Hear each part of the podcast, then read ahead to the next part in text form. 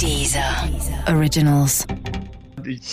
Stefan hat die TV-Spielfilme da. Ja. Ich fasse es nicht. Ja, Ja, so Das läuft das mit den. Hausaufgaben bei Du uns. hast mich gerade erinnert, wirklich an meine Oma, die abends die, die abends die Hör zu aufgeschlagen hat und gesagt hat, na Jung, was gucken wir denn heute im Fernsehen? Ne? Mit derselben Zufriedenheit hast du gerade dein, dein Heftchen geguckt. Guten Abend, verehrte Zuschauer. Die, die eine Million. I'm pregnant. Du diese Hose haben? Winter is coming. Das kleine Fernsehballett Say my name. mit Sarah Kuttner und Stefan Niggemeier. Tolle Stimmung hier, das freut mich.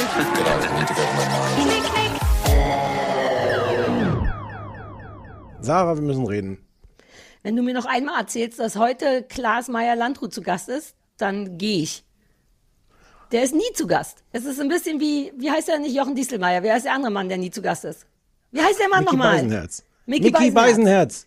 Der, Gleiche der Nummer. war, aber ich bin, ich bin mir nicht ganz sicher, ich bin aber fast sicher, dass der irgendwann schon mal war bei uns.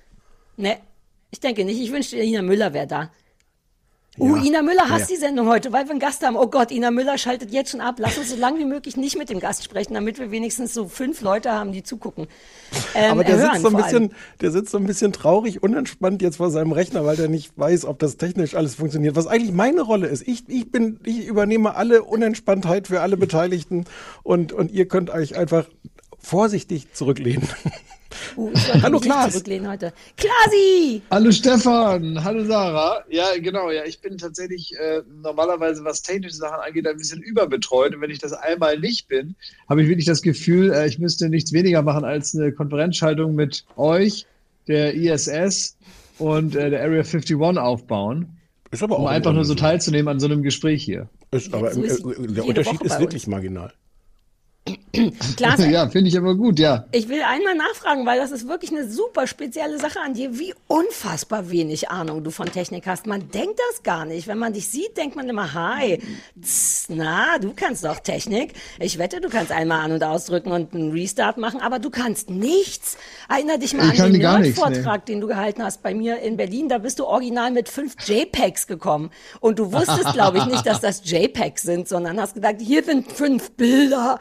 Alle anderen so Presi, Konfetti von oben und Klaas mit so drei ausgedruckten äh, äh, Entwurfplakaten. Wo kommt es her? Warum Aber war es schlecht? Nein, es war War es fantastisch. schlechter? Ein bisschen Ja, eben, schlechter. das war ein, äh, bisschen schlechter. Ja, gut, also in der Präsentation, in der Vorbereitung war es wesentlich schlechter, aber ich weiß noch, dass ich über mein Lieblingsthema ähm, äh, Tiefseemonster gesprochen habe. Ja, das war toll. Und, ähm, und das hat mir viel Spaß gemacht. Ich glaube, ich habe noch nicht mal alle meine JPEGs geschafft Sarah, an ist dem dir Tag. aufgefallen, Ähm, wie, der, wie der komplett von der Frage weg abgebogen ist? Keine Sorge, ich komme dahin wieder zurück. Du glaubst eigentlich, Okay. dass ich da nicht wieder hin zurückkomme mir nach nicht 20 sicher. Jahren Na Interviews. ja, Alter, na ja, na ja, na ja. ich mache noch zwei Umwege über Angststörungen und so, das auch mehr. Und dann komme ich wieder so klar. Du hast also von nix eine Ahnung? Ja, genau. Und das liegt daran, dass ich bestimmte äh, Dinge äh, auch blöderweise so vor, ich weiß nicht, vor ähm, 20? 20 Systemaktualisierungen ähm, dachte schon Jahre. abgegeben habe. Ich hätte auch auf Jahren gewartet. Ist er Jahre, ist Nee, aber auch nee, Jahre weiß ich gar nicht, aber, aber, es, aber es gibt ja irgendwann, wenn du sagst, du hast schon jetzt, sagen wir mal, die, die, die, die 20 letzte Softwareaktualisierung schon selber nicht mehr durchgeführt, dann siehst du irgendwann nur noch die Rücklichter dieser Technik. Das ist einfach so.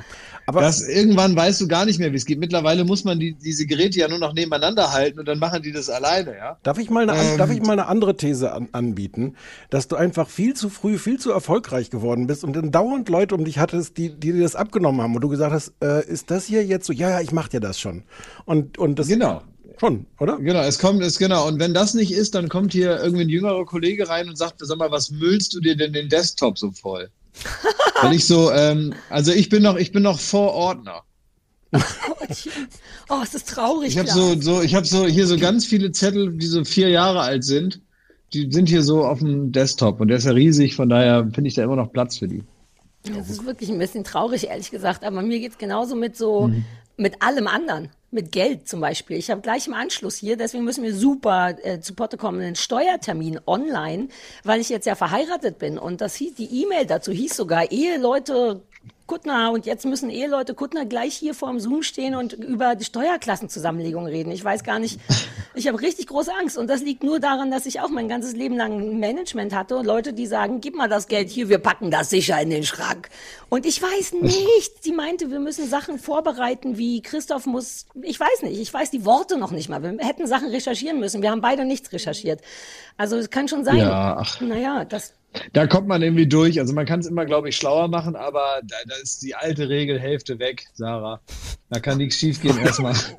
Oh Gott, ich Das hasse gehört die dir einfach nicht. Oh.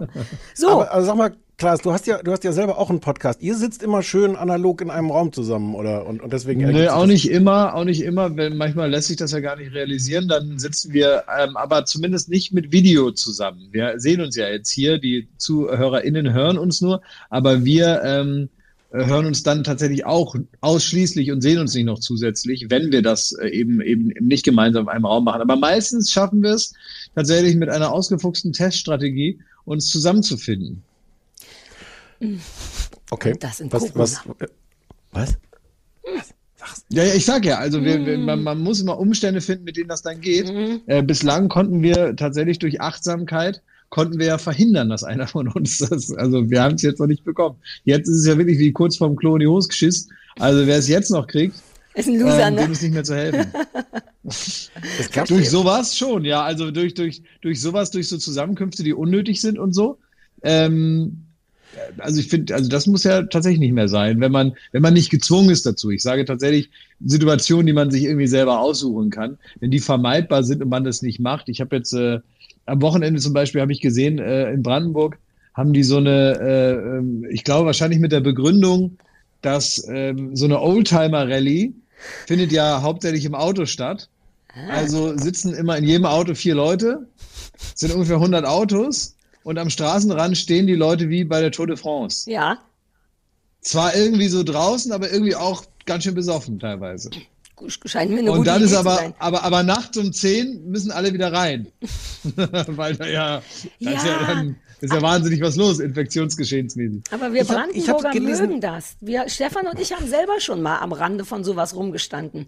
Äh, wir sind, das hätte man nicht gedacht, aber Stefan und ich sind auch so Klatschvolk. Man Was, denkt was, es was, nicht. was, was, wann, was denn, Ja, wann, pass wo? auf, ich komme ja dahin jetzt mit der Geschichte. Und zwar als Oranienburg 666 Jahre oder irgendwas alt wurde, haben Stefan und ich, da haben die so einen Umzug gemacht durch die Stadt und mit verschiedenen Autos und alles, na, wie so Umzüge sind, jeder präsentiert was. Und Stefan und ich standen daneben mit einer Brause und haben uns das schön angeguckt. Das, Aber vor Corona.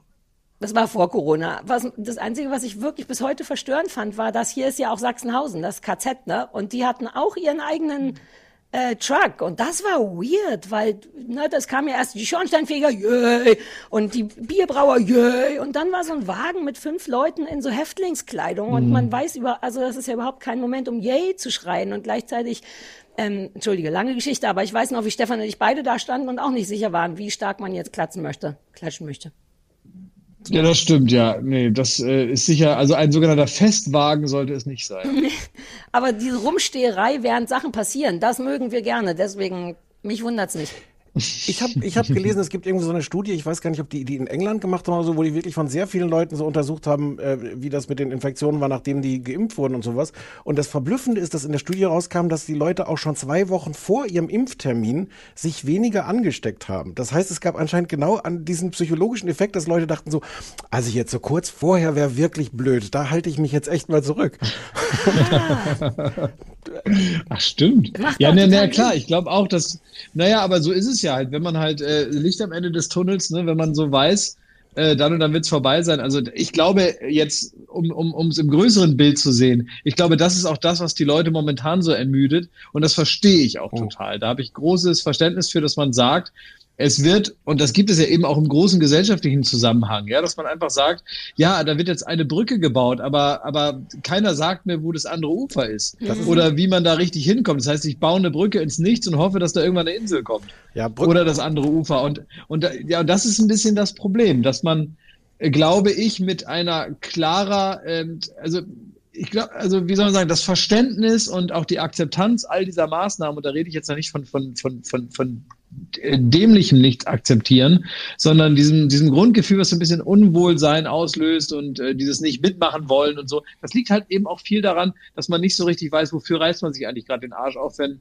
übermorgen wieder einer kommt und äh, Kompromiss schreit, was ähm, bei dem Virus eben das Dümmste ist, was man überhaupt nur machen kann. Kompromiss heißt, äh, es bringt gar nichts. Aber wie groß ist dein Bedürfnis, jetzt noch ein schön, lustig, ironisches Video vielleicht zu produzieren? So mit so. Oh ja, meine, da ist meine Lust natürlich riesig. Ich habe mich wahnsinnig darüber geärgert. Also das, das muss man wirklich sagen. Und äh, normalerweise habe hab ich ja auch äh, an, an solch Verfehlungen hat man ja auch, äh, empfinde ich ja manchmal sogar, wenn es jetzt nicht so, so schlimm ist, auch eine gewisse Sensationslust. Dann gucke ich mir das an und denke, um Gottes Willen, ey, wie doof ist das? Aber freue mich auch so ein bisschen, dass das ein bisschen doof ist, weil mich das auch unterhält. Ähm, aber in diesem Fall habe ich mich da kein bisschen irgendwie an diesem, also in diesem Gefühl wiedergefunden, sondern ich habe das für richtig gefährlich gehalten und ich glaube, also dieses, ihr kennt doch dieses ähm, Problem, du hast eine riesengroße Menschenmasse, die stehen an einer Straße des 17. Junis oder vom Reichstag und du siehst erstmal eine undefinierte Menge von Leuten. Und ähm, das sind nicht alles Nazis, wie man immer so schön sagt, aber alle 70 Meter ist wohl platziert eine Reichskriegsflagge, die da oben rausguckt.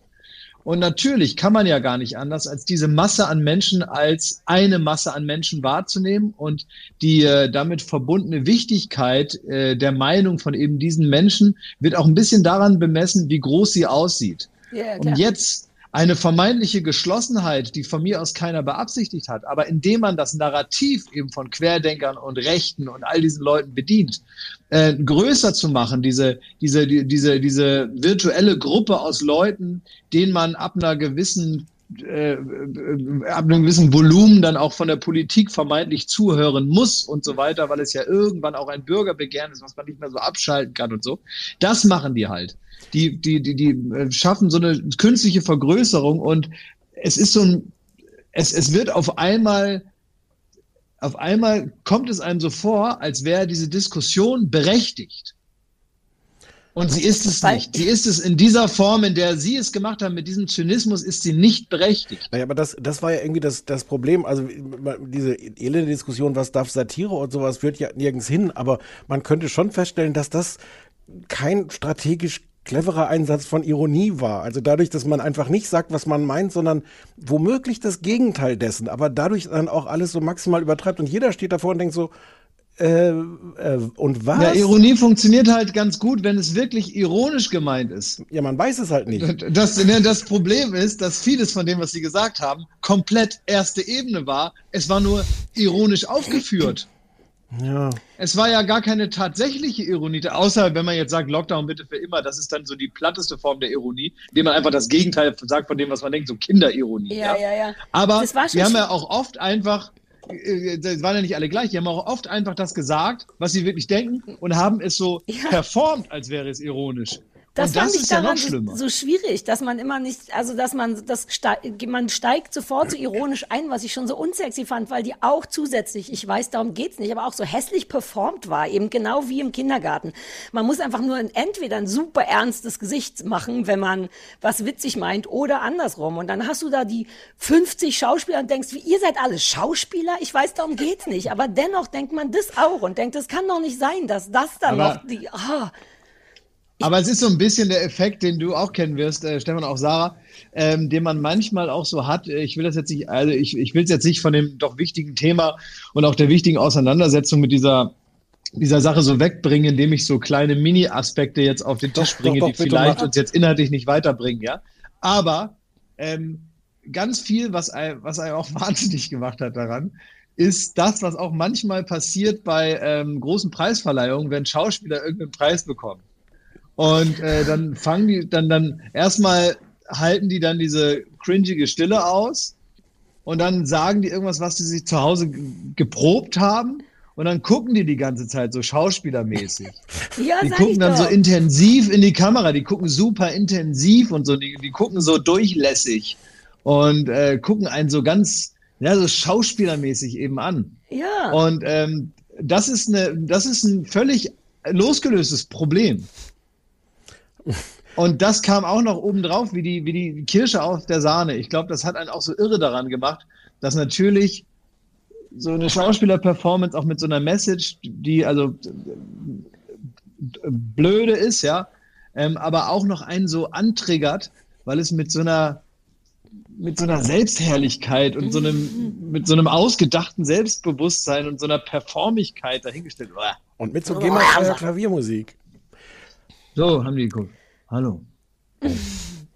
Das, oh, Ich das müsste jemand einen Screenshot machen. Warte, ich mache schnell einen Screenshot. Uff. Moment, ich Ah, habe die vielleicht Hände hätte ich dazu noch eine krasse Musik machen sollen, aber ich kann zu wenig Akkorde. Oh, oh, Klaas, ja.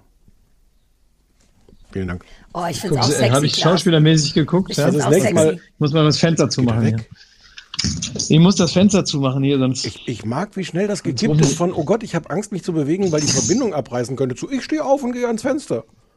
Ja, ich, Ja, ich habe es jetzt hier zugemacht, damit hier jetzt nicht ähm, hier Ja. wir tragen irgendwelche Rohre hat hier bestimmt seine Richtigkeit. Nicht Euer, euer Podcast ist bestimmt auch so einer, wo hinterher das, ihr doppelt so lange Zeugs aufnehmt und, und der, der schöne Konstantin schneidet das dann schön auf irgendwie die halbe Länge zusammen, wo dann nur noch so hast du den mal gehört, den Gar Podcast? nichts. Man Ja. wünscht sich manchmal, da hätte jemand was geschnitten. Die schneiden nicht. Nein, nein, die machen Weißt das wie du, wir, die sind Sarah- ja nicht bekloppt.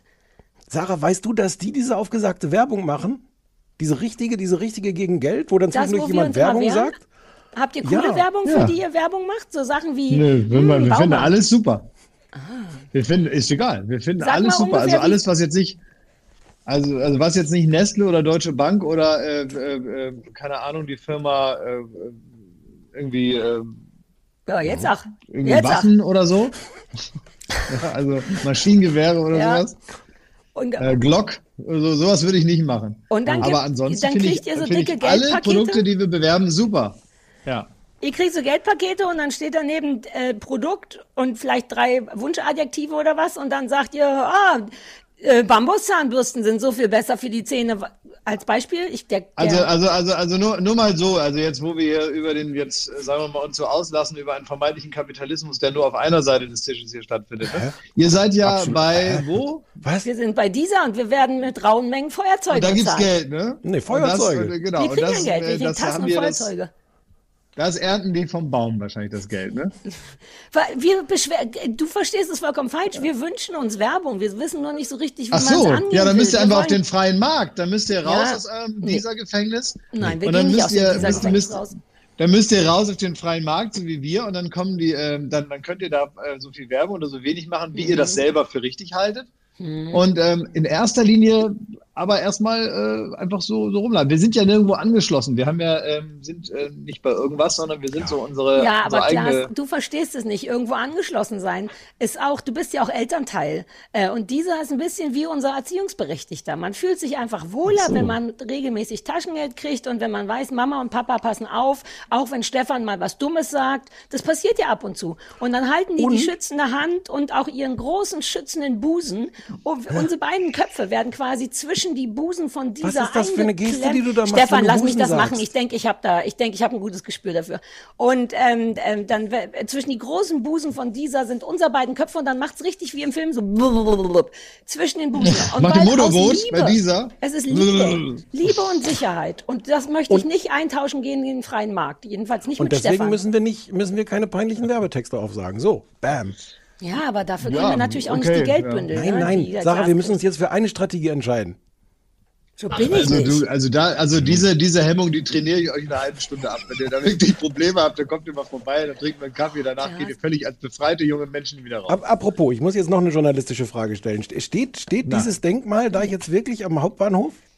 Ja, So, Alter, so, so, so Denker. richtig? so richtig. Ich bin so eine Art Hardrock-Café jetzt. Aber wie, für die wie Leute. ich meine, du hast das ja nicht gemacht, du bist ja nur Opfer, hätte ich fast- fast, nein, das richtige Wort ist, Was? glaube ich, Geehrter. Ich könnte es Geehrter. wahrscheinlich, Ähm, wenn ich, wenn ich jetzt wollte, könnte ich wahrscheinlich mit all meiner anwaltlichen Kraft, könnte ich es wahrscheinlich wieder einreißen lassen. Ja, weil das bin ja am Ende ich und ich habe nie zugestimmt. Ich bin der Einzige, der nie zugestimmt hat. Aber Also findest du es geil? Ähm, Sag mal ehrlich, das muss doch auch ein bisschen geil sein. Ich finde es, ähm, nee, geil finde ich es ehrlich gesagt nicht, nee, ähm, aber ich finde es schon ziemlich lustig.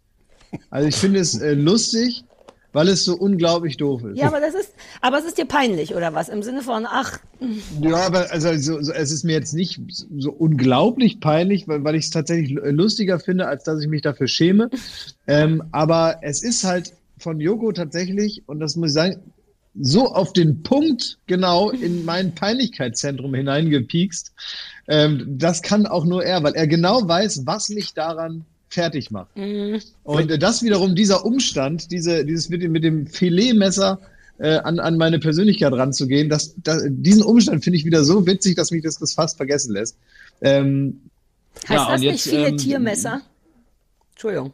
Aber ist das nicht ein kann viele sein, dass das Tiermesser? Filetiermesser heißt. ja. Kann so sein, dass das so heißt. Sorry, ich ist hab, mir wichtig. das Einzige, was ich in meinem Leben gekocht habe, war Grießbrei. Bislang. Mit dem braucht man Filetiermesser? Chapeau. Nein, das ist ganz ohne, mit einem Löffel und mit so, einem- mit so einem abgebrochenen Schneebesen Ja. habe ich das gemacht am Ganz, Wochenende. ganz Ach, merkwürdige klar. Stimmung, die wir jetzt hier produziert haben. Ich wollte Ja. nur kurz sagen, für Leute, die das vielleicht nicht mitgekriegt haben, letzte Woche äh, Joko und Klaas live hat Joko für dich, also dich überrascht anscheinend damit, dass er am Berliner Hauptbahnhof eine überlebensgroße Statue auch oder ich habe Das dich ist ja nicht 1,80? schwierig, genau. 1,80. äh, äh, ja genau das war auch schon die ganze Geschichte und äh, und die steht da jetzt anscheinend rum Die steht da, genau, die ist besuchbar. Und, und man kann, ähm, kann irgendwelche Dinge in, in das Loch werfen, wo dein Herz Ich wollte gerade sagen, da ist gar kein Herz drin, ne? Immerhin. Genau, da ist kein Herz und da kann man, kann man Sachen reintun. Ich weiß auch nicht, ich habe so ganz viele Fotos geschickt bekommen und mal war da so eine Winkelkatze drin und mal war da eine Flasche Wein drin und mal war da irgendwie ähm, ein, ein Puck von den Eisbären Berlin drin. Oh, ich warte auf das Also erste gab so- Penisfoto. Kann man von Ja, hinten? ich, ich bin auch froh, dass das, dass, das, dass das Loch am Herzen ist, sage ich mal. Mhm. Ja, wobei, ist- naja. ähm, wir, da, ich habe meinen Steuertermin in anderthalb Stunden. Das möchte ich kurz nochmal sagen. Wir müssen auch ein bisschen arbeiten jetzt. ne? Ist ja auch Aber den hast du doch zu Hause hier, äh, virtuell, oder? Ja, naja, aber ich weiß nicht, ob wir die Frau Kimmel hier mit reinladen wollen. Uh, Ja, sicher. Wobei, ja trifft die euch Ach, auch? bei Frau Kimmel bist, das, äh, bist du auch? Bist du auch bei Frau Kimmel? Ich bin auch bei Ach, Frau guck, Kimmel. Das ist die, die, die, das ist die Schwester von Jimmy, ne? Wer ist denn Jimmy? Ich bin aber ich, Jimmy Ah, verstehe, ja, ja, aber ich bin klar, okay. tatsächlich, ähm, Ja. ich bin, wir sind, ich bin auch bei Frau Kimmel übrigens. Uh, dann sage ich einfach, die soll alles machen wie Ja. bei dir. Nur mit weniger Geld. Ja, kann sie, schönen Gruß. Ja, mache Schönen ich. Gruß an Frau Kimmel. So, Also, so, äh, ich habe ich hab auch einen Anrufbeantworter. Wir haben ja einen Anrufbeantworter. Wir haben ja, äh, anders als ihr, ermöglicht es uns, äh, dieser auch solche technischen, modernen Möglichkeiten zu nutzen. Und Menschen können uns auf einen Anrufbeantworter sprechen und das haben sie getan. Sollen wir das jetzt hören oder ist das, ist das doof, weil der Klaas dann da rumsitzt? ja, da muss Weil der Klaas durch. Der sich- Klaas ist seit acht Jahren sich wollte der hier teilweise, sein. bezieht sich, Ich habe Zeit. zieht sich teilweise vielleicht auf frühere Folgen auch und ergibt sich nicht so. Aber was soll's? Ich fange einfach Ja, mal. jetzt ich mach. So. Hallo, herzlich willkommen beim Anrufbeantworter vom kleinen Fernsehballett. Unser Name ist Stefan Niggemeier und Sarah Kuttner. Sarah, Stefan, wir müssen miteinander reden. Ich wollte mich beschweren und zwar habt ihr mich gespoilert. Aus gegebenem Anlass gucke ich gerade Tschernobyl, weil läuft im Fernsehen und ich habe kein Sky. Also äh, gucke ich jetzt und dachte mir, hörst dir mal nochmal an, was Sarah und Stefan damals dazu erzählt haben. Und was war? Ihr habt äh, gespoilert. Ja, und zwar erfährt man erst in der dritten Folge, dass sie schwanger war. Tja, Hallo, liebes kleines Fernsehballett. Drei kleine Sachen und zwar einmal ganz, ganz liebe an euch ähm, für die fantastische Unterhaltung. Ähm, Habe ich gesagt, dass ihr anderes Berlin bin? Egal. Äh, dass ihr mir Taskmaster empfohlen habt, war wahrscheinlich der beste Tipp, den ihr seit Jahren gemacht habt. Also auch die anderen Tipps waren gut, aber das liebe ich ungemein. Habe jetzt irgendwie fünf Staffeln durch und perfekte Unterhaltung. Das zweite ist ähm, What We Do in the Shadows oder auf Deutsch äh, Fünf Zimmer Küche Sarg heißt der Film. Den gab es zuerst. Der ist von Tiger Waititi bekannt, glaube ich, aus Jojo Rabbit am meisten. Toller Regisseur. Ähm, und darauf basiert die Serie. Also es hat ähm, nicht, man muss es nicht gesehen haben, aber es ist ein toller Film auch, so wie die Serie. Und das dritte ist eine Frage, die ihr bestimmt auch gut mit dem ähm, Klaus Meyer Umlauf besprechen könnt. Ähm, und zwar geht es euch auch so, dass in Corona-Zeiten es irgendwie gar nicht mehr so viel Spaß macht, Netflix, Amazon und Co. zu gucken, sondern dass man sich eigentlich irgendwie nur noch so berieseln lassen will, so mit was wie Taskmaster. Ich höre gerade die ganz aktuelle Folge, in der es am Anfang um Ukulelen geht. Und ich möchte ganz kurz dazu sagen, dass Sarah alles richtig macht. Ukulelen sind nämlich Rudeltiere und müssen auf jeden Fall in einem großen Rudel gehalten werden, sonst sind die sehr unglücklich. Hallo, ich bin's, der Dirk. Ähm, ihr werdet mich wahrscheinlich jetzt steinigen ähm, für die nächste Frage, aber ich wollte einfach mal fragen, ob ihr ähm, Killing Eve schon besprochen habt. Ähm, vielleicht bin ich auch ein bisschen äh, zu spät dran. Ich habe leider einige Folgen verpasst. Ich werde die aber ganz, ganz, ganz dringend nachholen. Ähm, ansonsten seid ihr super, super toll und mein wöchentliches Highlight. Hallo, ihr zwei, der Nils hier. Ähm, wir haben jetzt im Jahr eins in der Pandemie Netflix so ziemlich leer geräubert, äh, suchen uns jetzt die Perlen aus dem Fallobst raus. Ähm, und ihr wollt ja eigentlich immer eher harte Liebe oder Hass von uns. Ich habe heute mal eine Empfehlung aus der Mittelmäßigkeit. Ähm, und das ist Snowpiercer. Ähm, das läuft, wie gesagt, auf Netflix und erzählt die Geschichte, wie Menschen nach der selbstgemachten Eiszeit in einem Zug äh, um die Welt fahren mit tausend und einem Waggon. Und ist so eine Mischung aus Hunger Games und Traumschiff. Ähm, da gibt es Aufstände zwischen den einzelnen Klassen und so weiter. Ist nicht unbedingt tiefgründig oder anspruchsvoll, aber die Charaktere sind eher unnervig und es gibt ganz wenige Close-ups, die fünf Minuten dauern. Ähm, mir gefällt am besten die Verwandlung von Jennifer Connelly ähm, als Zugchefin Melanie. Die ist äh, auch so eine Mischung aus Heide Keller, äh, die dann aber zum Zugnazi wird. Hallo, hier ist die Rita. Könntet ihr mal bitte What If für mich adäquat weghassen? Das ist äh, die neue Serie mit Renée Zellweger auf Netflix. Ganz, ganz, ganz, ganz schlimm. Also die Frau und auch die komplette Serie. Hallo, hier ist Anna aus Berlin. Und zwar wollte ich ganz gerne noch was zu der Britney Spears Doku äh, ergänzen, über die ihr gesprochen habt in der letzten Folge. Und zwar gab es schon eine ganze Weile vorher auf einem YouTube-Kanal namens Deep Dive ähm, in eine inzwischen tatsächlich sechsteilige Reihe dazu, wo jede Folge so 30, 40 Minuten lang ist, äh, wo die dann nochmal ein bisschen mehr in die Tiefe gehen. Und es gibt auch einen ganz, tolle, ähm, ganz tollen Podcast und YouTube-Kanal, der nennt sich Psychology in Seattle. Der hat dazu dann auch nochmal ähm, so ein, zwei, drei ähm, wirklich brauchbare Kommentare gegeben und das noch mal eine, dem Ganzen nochmal eine etwas andere Perspektive gegeben, die ich auch ganz interessant fand.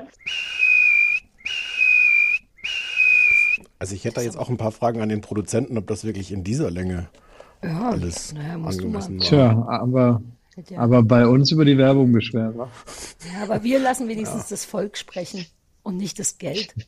Aber direkt danach soll das Geld sprechen. Bäm, bäm, nein, nein. Auf keinen Fall soll danach das Geld. Das schneidest Nicht raus, zurückrudern, ne? das war Schneidest super, raus, das war schneidest super. du raus, Stefan. Das kommt dann am Ende noch so ein. Ja. So, hu, jetzt müssen wir das doch alt noch abklappern, sonst Nö, sind die Leute, oder? denken die wieder, dass so. wir die nicht. Hier, Taskmaster. Klaas, hast du Taskmaster schon gesehen? Nee, habe ich noch nicht Oh gesehen. Gott, nee. das muss komplett deins sein. Ja. Wir Ja, erklären äh, erzähl, äh, erzähl mir in einem Satz kurz, worum es geht. Fünf Comedians. nicht mal gehört. Vier Comedians müssen super lustige, weirde Aufgaben äh, äh, lösen, wie eine Kartoffel werfen, aber nur innerhalb eines roten Blablabla. Und jeder löst es auf eine andere, sehr lustige äh, Unterhaltung. Es ist britisch. Und das, nichts davon ist Okay. geschrieben. Es ist wirklich unfassbar lustig. Man kann einfach irgendeine Ah, Folge super. gucken und wird glücklich davon. Ja. Du wirst Man es kann, richtig es, gut man, finden. man kann es schlecht so beschreiben, Okay, dass, man, dass die Leute es gut finden, aber du musst es nur googeln, bei Ja. YouTube sind die alle und nur kurz angucken und Du dann wirst es lieben, Klaas. Das ist und so dann nächstes, unfassbar deins. nächstes Jahr produziert ihr einfach Okay. die deutsche Version. Es gab schon Versuche mit, mit Atze Schröder als, als Host. Die hat, Oh. das hat Ach, RTL, aber Atze ist super. das hat RTL produziert, aber nie gesendet. Das, was Hm. immer das bedeuten mag. Ach, ich glaube, da, also wenn, dann, dann lag es an RTL und nicht, nicht, an, nicht an Atze. Ja. Ich hab, Oh, ich der hab ein Klaas war mit Atze schon mal essen augenscheinlich. Nee, noch nie. Ich habe den noch nur einmal mich ganz kurz mit ihm unterhalten. Ich habe einen äh, Podcast tatsächlich mit ihm gehört. Äh, Ich weiß gar nicht mehr, wo der zu Gast war, äh, aber eben als äh, Hubertus und äh, dann mal ohne Fifi. Bestimmt Darf man. Äh, ich glaube, der war beim, ich glaube, der war bei Matze Hilscher. Ja, Atze war bei Matze. Und das war, ja, und das war ein ganz tolles Gespräch. Dennoch, glaub mir, Super wenn du. Taskmaster gesehen hast, möchtest du nicht, um den, um diese Schlaufe zu binden, möchtest du nicht, dass Atze Schröder das macht. Egal wie süß Atze Schröder unter den Haaren ist. Ist so. Ganz Kann kurz, sein, lass ja. uns What If klang toll, Stefan. Ähm, weil René Selbiger verachte ich aus auch, also ähnlich wie Julia Siegel, nur weniger. Ähm, und ich könnte mir vorstellen, dass das ein guter Okay. Auftragshass ist. Also Ja, What If mit René Selbiger machen wir. Snowpiercer habe ich gesehen. Es ist im Grunde wirklich genauso, wie es beschrieben wurde. Es ist geil und furchtbar und blöde und toll und egal und so. Es, also müssen wir nicht gucken, hat er sehr gut beschrieben. Okay. So, fertig. Ja. Killing Eve Sonst- haben wir, glaube ich, nicht besprochen. Killing Eve, aber ich habe irgendwann mal kurz drüber geredet. Ich weiß gar nicht warum. Ne? Ja, hab, das gilt äh, als besprochen. Genau so. Check. So, Kinder, wir Ja, fangen an mit so. die Schlange. Mutti leitet ein. Oh, jetzt ist aber so alt. So Ja, alt. ja, wir müssen zu Potte kommen. Ich habe Termin mit Frau Kimmel. Ja, ja. wisst, wie es ist. ähm, so, die Schlange läuft auf Netflix, ist eine achteilige Miniserie und ähm, äh, basiert auf wahren Begebenheiten. Und zwar geht's um den Serien, den französischen Serienmörder Charles Sobrache. Der, ähm, Sag doch mal. Ist das falsch gewesen? Ich hatte nie Nein, nein, es klang toll. Charles Sobrache. Ist das schön? Seid ihr glücklich Ja. damit? Okay. Ähm, der in den 70er Jahren in Asien, Nepal, glaube ich, oder generell in ganz Asien, Südostasien, äh, mit, zusammen mit seiner Freundin Marie Leclerc ähm, Touristen umgebracht hat, äh, um, also um es sehr kurz zu machen, äh, unter Drogen gesetzt hat, umgebracht hat und deren Identitäten angenommen hat, um sein Edelsteingeschäft und Drogen, nee, Drogen waren glaube ich nicht, zu führen. Ähm, Punkt. Ah nee, es geht noch. Ah, ach, das war meine meine liebste Vers äh, Pe- Person in der Serie war der niederländische äh, Diplomatensohn, wollte ich sagen, aber der arbeitete richtig. Der wirkt nur sehr jung. Äh, Diplomat Knippenberg, glaube ich, der sich ähm, anfangs scheinbar als einziger darum kümmert, dass diese Fälle aufgeklärt werden von den ganzen Hippie-Touristen, die da alle umgebracht werden. Und das sind die beiden Hauptgeschichten. Stefan, stimmt's? Äh, ja. Und Du Klaas, willst du, nicht sagtest, du sagen, man sollte vielleicht noch sagen das? Nö. Okay. Ich habe es vorgeschlagen, weil ich das äh, privat daran vorbeigekommen bin und dachte, guck ich mal und ich damit spoiler ich meine Meinung ein bisschen, aber ich fand es wirklich gut und dachte, uh, lass mal besprechen. Aber sagt immer, wie ihr es fandet. Klaas, du sagst, du hattest das eh gesehen. Du hast, oder du hast es jetzt nicht für uns geguckt, sondern irgendwie. Ich hab's, äh, nee, nee, ich hab's nicht für euch geguckt, ich hab's aber auch noch nicht ganz geguckt, muss man sagen. Ich ähm, habe immer äh, momentan, also ich, meistens gucke ich viele Serien und all das, wenn ich viel auf Reisen bin, ähm, weil ich da viele so Zeiten habe, in denen ich das dann gucke. Momentan ist es immer nur dann so, so spät abends und da schlafe ich viel auch ein. Und das liegt dann aber nicht an dem, an dem, ähm, an dem, an der Qualität, sondern nachdem man so alles geguckt hat, was man gucken muss, dann kommt das, was man möchte und naja, was dann eben Ja. so ist. Ne? Dann zehn Minuten und tschüss. So, jetzt habe ich aber die Schlange tatsächlich geguckt, weil kurioserweise wie aus dem Nichts hat mir Kai Pflaume äh, eine WhatsApp geschickt und gesagt, ich soll das gucken. Er hat gesagt, das ist sehr gut, bitteschön, weil ich ihm auch mal was empfohlen habe und so. Und, ähm, und daraufhin habe ich gesagt, naja gut, das wird ihm ja, dann ist ihm ein Anliegen, dann mache ich das. Äh, dann wird, wird das ja wirklich gut sein. Und so war es auch. Also ich fand die auch ich fand es irgendwie interessant. Man weiß halt natürlich schon so, wo es hingeht, so ein bisschen am Anfang, ne? Aber es wird dann doch noch echt spannend.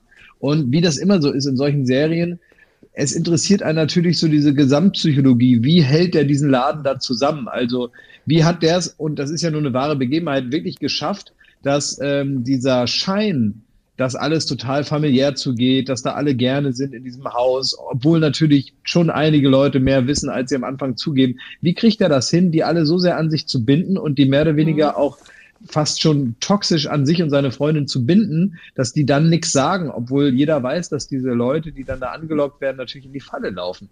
Und wie sowas fast schon wie in so einer Art äh, ähm, ja, eigentlich fast schon so ein Sektenkult ist das ja schon so ein bisschen, ein bisschen Manson Family und so, ne? Äh, wie, wie kriegt man diese Leute mit so pseudo-religiösen Zusammenkünften, mit so emotionalen äh, äh, Erpressung, wie kriegt man die dazu, da so mitzumachen und wie viel Böse steckt in jedem, wenn nur einer böse und manipulativ genug ist obendrauf? Vielleicht muss man noch tatsächlich dazu sagen, dass die da so ein Häuschen haben in wo ich wo ist das Bangkok? Ich, Thailand. Ja, Thailand. Ja. Mhm, Bangkok, genau. Mhm. So ein Häuschen mit Pool oder die ziehen glaube ich dann irgendwie auch noch mal um und da dann tatsächlich so ein bisschen hippiemäßig die ganzen äh, Hippies aufsammeln und hier könnt ihr was trinken und lasst uns Tischtennis spielen und so und dann werden die da vor Ort alle äh, ver, Ge ge die spielen ge gefährlich, Tischtennis. gefährliches, äh, lass uns Tischtennis spielen, ist so, so, so wirklich inzwischen auch so ein, seitdem so ein Warnsatz, wo man Kindern sagt, Vorsicht. Ja, wenn jemand Das mit- ist, oder das ist so eine Einstiegsdroge. Tischtennis am, ist am, am, Helmo, am Einstiegsdroge. Helmholtzplatz sollte man das sowieso nicht machen in Berlin. Wenn da einer nach einem Tischtennis äh, äh, fragt, ist auch meistens ähm, nicht ganz nüchtern. Ähm, aber oder man muss äh, Charles Sobrage in den Bauch boxen. Das sind die zwei Fun-Sachen, die man da in dem Häuschen machen darf. Entweder Charles Sobrage in den Bauch boxen, weil der super stark ist, oder Tischtennis spielen. Also es ist also ein bisschen tatsächlich Hippie-Kommune und innerhalb dessen, ähm, das wollte ich nur dazu sagen, damit die Leute wissen, wie es da aussieht. Das ist nicht ganz sektig, aber es hat etwas Sektenartiges tatsächlich. Ja, genau, dieser, ich, so dieser, genau, es ist nicht so sektig in dem Fall, es ist jetzt kein tatsächlicher Personenkult, aber dadurch, dass er so ein charismatischer Typ ist, der natürlich in gewisser Weise die Männer ein bisschen verehren und die Frauen anhimmeln und so. Damit kann der halt sehr gut umgehen und ist halt so soziopathisch, ähm, dass er das einzig und allein für diesen Zweck dann wirklich auch ganz gezielt einsetzt. Und das finde ich schon interessant, ähm, weil ich denke mal, dass so oder so ähnlich das ja nun häufig passieren kann, dass so eine ganze Gruppe von Menschen einfach äh, aufgewiegelt werden und äh, machen dann irgendwas äh, Doofes und dann Hashtag alles dicht machen oder so. Oh. Kann man exakt direkt damit vergleichen, würde ich auch Ja. so sagen. War ein Stefan? Witz, hallo. Oh komm, Ja, ja. wir haben doch alle ausreichend gelacht. Oh klar, du, ein du kleiner weißt Witz. doch, Nein, man nein, nein, nie sagen, das für war ein draußen. Witz. Ich, Ich wollte das- jetzt, ich wollte jetzt, ich wollte jetzt kein, ich wollte jetzt nicht Mord gleichsetzen mit sowas. Das war, ähm, es war nur ein Witz. Ich zuck nur zusammen, weil ich das ganze Wochenende wirklich von hunderten Leuten äh, auf Twitter als Faschist beschimpft wurde, weil ich geschrieben habe, wie schrecklich ich diese Videos finde. Deswegen bin ich doch so ein bisschen wundgescheuert an der Stelle. Oh, Mausepeter. Ähm, ja, na ja. Hm, hm. Ähm, Wie fandest du es ähm, denn? Ich hatte dich ein bisschen gedrängt, das zu gucken, aber eigentlich nur, weil ja, und ich habe mich auch ein bisschen gewehrt dagegen, weil ich so ein Overkill an, an True Crime irgendwie habe. Also was ich ganz toll fand, äh, und ich habe ich habe es auch noch nicht, so- ich habe drei Folgen geguckt. Ich kann es leider nicht googeln, weil ich Angst habe, dann irgendwelche Dinge rauszufinden. Aber ich werde hinterher nachgucken, wie die das gemacht haben, dass das so geil 70er Jahre mäßig aussieht. Diese Ja. ganzen Kulissen, die Atmosphäre, die Farben, das äh, irgendwelche Flughäfen. ich. Bitte?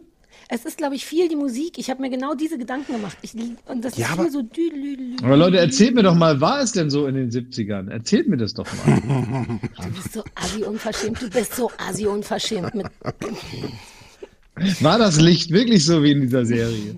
es sieht alles aus wie CSI Miami. Das muss man schon sagen. Es ist sehr golden. Und Naja, aber so diese, es spielt ja viel an, an Flughäfen und so. Sie haben auch manchmal diesen, diesen Effekt, dass sie so anfangen, dass sie dann so 4 zu 3 Bilder haben, die so, äh, die so aussehen wie wirkliche historische Aufnahmen, die dann groß werden und man sieht, es ist irgendwie dann doch, wir sind doch in dieser Serienwelt. Dieses Interview ist gut, ne? Am Anfang und so. Das ist gut. Ich, also das finde ich fantastisch und wie gesagt, ich kann es jetzt leider noch nicht googeln, aber das will ich hinterher unbedingt rausfinden. Wie viel ist das alles im Computer gemacht? Das ist also, weil es gibt doch diese, diese Schauplätze so nicht und es, man kann sich das doch auch, auch Netflix kann sich doch nicht Wie, leisten, es da gibt diese ganze, Schauplätze nicht. Na, es gibt doch keinen Flughafen mehr, der Ach so. aussieht wie so ein 70er-Jahre-Flughafen. Die spielen Doch, also so, sowas kriegt man schon hin. Also, Dafür fahren die doch alle nach Berlin für Damen-Gambit und so, für so 70er Jahre. Also ich meine, in Tegel hätte das doch drehen können, oder nicht? Naja, Ähm, das zumindest im Tempelhof, 70er ja. Ja, irgendwie so. wie, wie, also wie, wie, wie abge... Äh, Ja, aber wir äh, arbeiten seit Jahren beim. Fernsehen, Stefan. Ja, pff. Das ist echt Ähm, so. also, also, also da bin ich, also das würde ich schon, würde ich schon denken, dass man das hinkriegt. Ja, okay. Okay. Also das war ganz normal, wie die die Atmosphäre hingekriegt haben. Aber ähm, Oh. ich habe so, ich, bin ich hab so viele einerseits, andererseits. Dieser, lass uns mal über diesen Knippenberg reden. Ich finde diese Figur furchtbar. Der ist so drüber, das ist so eine lächerliche Figur und das ist manchmal auch ganz schön, weil der da so durchstolpert und der gute Mann ist, der da in, in so einer Welt, wo alles irgendwie Arschlöcher sind, also gerade in dieser Diplomatenwelt, die da alle sich mit abgefunden haben, so, ja, wir äh, sind hier und wir haben hier ein gutes Leben, aber irgendwas tun ist alles nicht unsere Aufgabe. Und, aber dafür finde ich den so klamaukig drüber und ich finde an anderen Stellen ist es mir auch so schauspielerisch, na, nicht, es ist so ein bisschen dicke aufgetragen. Aber die Beziehung zwischen dem und seinem Diplomatenchef, also er hat ja den echten, wer ist der Bo ist das der Boden, der ältere Mann ist Der ja Botschafter. So, ist das der Botschafter? Ja, Nee, der, da ganz sitzt alte da am Anfang der in diesem Tennisclub oder wo die da sind. Ja. Das ist der Botschafter. Nicht der, nicht der Belgier, nicht der, Ja. mit dem er sich dann. der Dicke und der Pistole. Belgier. Welcher also ist der, jetzt? der ein bisschen runtergekommene mit der Knarre später. Nein, das Ach, ist da nicht seid sein Chef. noch. Das ist der, das ist der Belgier irgendwie. Ah, dann, naja, auf jeden Fall mag ich die Beziehung zwischen den beiden gerne. Dass der grundsätzlich, der Alte so Bock hat, auch was zu lösen, aber, aber nicht so richtig und dann später so an Bord geht. Und ich finde Knippenberg zauberhaft. Ich mag den richtig gerne. Ich weiß gar nicht, warum du den so, ich finde den auch nicht überalbern. Der ist einfach nur so übereifrig und das finde ich ganz niedlich, weil ich so nie war. Nein, nein, das ist mir, das ist mir zu, das ist mir zu albern. Aber sag mal, googelt ihr dann sofort eigentlich die richtig, wie die in echt aussahen jetzt? Also die Ja. paar äh, äh, Figuren, die sich, die sich eben nicht ausgedacht wurden, sondern die es ja nun wirklich gegeben haben, weil das bei bei manchen Serien hat man es ja so, dass dann zwischendurch mal so richtige Nachrichtenbilder reingeschnitten werden, ne? Bei Mhm. zum Beispiel gerade bei so Bei ähm, Des dann- war es auch so. Ja, oder bei, bei Narcos zum Beispiel, da kann man ja eigentlich, währenddessen kann man ja also komplette Zeit vom Wikipedia verbringen. jede Grausamkeit, die da dargestellt wird, hat auch so stattgefunden, nur halt in weniger cool und elegant inszeniert. Ähm, und dann siehst du manchmal, was ich interessant finde, dann siehst du dann irgendeine Verhaftungsszene von einem Helikopter oder irgendeinen, äh, wenn die dann ausgeliefert werden an die USA und so. Und ist exakt die Szene ist passiert und die haben die so nachgebaut. Der Flughafen sieht gleich aus, ungefähr die gleiche Menge von Menschen, Polizisten, irgendwelche Mhm. äh, Fahrzeuge und so. Und dann natürlich auch den Delinquenten, also irgendeinen äh, Drogenkartellboss und so. Und er sieht natürlich in der Serie einigermaßen cool aus. Ja, der sieht cool aus, der hat ein Ja. bisschen Charisma, der ist so braun gebrannt, hat das Hemd so einen Knopf weit auf, hat geilen Schmuck, alles sieht gut aus und so. Und dann siehst du das Originalbild und er sieht halt, äh, es fehlt ihm genau das bisschen Superstar-Gen, was natürlich der Schauspieler hat. Die sehen auf einmal so, so viel zu normal dafür aus, dass man dem die ganzen Handlungen in dieser heroischen Weise, was ja auch manchmal so ein bisschen das, äh, die Kritik ist, ja, dass man das alles so überidealisiert und am Ende will man am liebsten selber äh, beim Sinaloa oder beim Medellin-Kartell gearbeitet haben. Ähm, und dann siehst du so fünf Sekunden den echten Mensch und denkst, okay, es ist einfach alles nur ganz, ganz schlimm und ganz, ganz tragisch und ganz, ganz gewalttätig und das allerletzte und man würde es keine vier Sekunden aushalten, mit einer normalen äh, Sozialisierung da mitzumachen. Nur während der Sendung denkt man immer so, ja, ist auch ein bisschen cool, so der Hacienda da. Aber es Aber ist, es ist auch natürlich alles nicht so, ne? Schauspieler-Dude, ne? Ich, ab Aber dem du ersten drü- Moment. Du meinst Nee, ich habe jetzt von Narcos gesprochen, aber das ist natürlich Also- da auch so, ne? Das, es Ja. fehlt das, das gewisse Etwas, was jemanden mit, also dieses Javier Bademige, was die immer alle haben. äh, Ja. Das ist weg in echt Aber hast du natürlich. Charles auch, Sobrasch gegoogelt danach? Also ich google natürlich Ja. alle immer, da, Ich hab aber alle oft gegoogelt, nicht ja. währenddessen, weil ich Angst habe, auch gespoilert zu werden, weil ich die Geschichte gar nicht Mhm. kannte und überhaupt nicht wusste, wohin das geht und so weiter. Ähm, aber der Schauspieler, ähm, Ta, Tamar, ach, jetzt, äh, Stefan weiß das bestimmt. Taharamin. Oh ja, Tara- Gesicht, oder? Also ich habe den mal gegoogelt und der ist im ja, aber Charisma Leben halt eben. Totaler Hottie. Nee, der ist aber im echten Leben auch total hot und, und in diese 70er, der hat ja so ungünstige Haare, die der haben musste. Und ich finde, dass es sehr, sehr perückig ist, weil das hinten so absteht. Das ist eine Sache, die mich ein bisschen stresst an der Serie, dass die Männer manchmal sehr verkleidet aussehen, finde ich. Das hat mich wahnsinnig gemacht bei The Crown. Diese, diese Fiffis, die die da aufhatten, ey. Ja, ja. Ist ja unglaublich. Also wirklich, da, da haben die den halben Buckingham Palace sehr glaubhaft nachgebaut. Sogar Prinz Charles sieht so aus, wie ich mir Prinz Charles mit fünf vorstelle. Ja. Ja, so sah, ich sehe das Kind da und denke, dass so ein Fünfjähriger mit einer kurzen Hose denkt, ja, so kann Prinz Charles aussehen. Gut gemacht. Und das Einzige, was so richtig schlecht gemacht ist, sind so angeklebte Perücken, die aussehen wie aus dem, aus dem Theater, die also gar nicht für die Kamera gemacht sind. Mhm. Aber das sind die zwei Sachen, die nie hinzukriegen sind. Das eine sind Haare, was die nie hinkriegen, und Ist das andere so. sind, sind äh, Flüssigkeiten in Tassen. Das ist ja das, was mich regelmäßig triggert, wenn man in irgendwelchen Serien sieht, wie Leute so tun, als würden sie einen Kaffee trinken. Alter, Und- Gamer und Girls du war in die Hölle jeder- deswegen. Und du in jeder Sekunde merkst, da ist gar kein Kaffee drin. Ich denke, warum kann denn da jetzt nicht Kaffee drin sein? Dann würde es Und auch Koffer. aus, dann müsste es gar nicht spielen. Koffer Was? auch. Wenn Leute so drei Koffer äh, beim Laufen so machen und man denkt, really? Wenn die alle so leicht sind, das macht mich wahnsinnig. Aber wir müssen bei die Schlange Aber, bleiben, aber ich weiß, weißt du, die Schlange, weißt du, warum man, glaube ich, äh, das besser akzeptiert mit dieser, mit dieser komischen Frisur? Weil wir so ein bisschen ähm, ähm, äh, ja, desensibilisiert wurden für merkwürdige Frisuren in geilen Filmen durch die Coen-Brüder.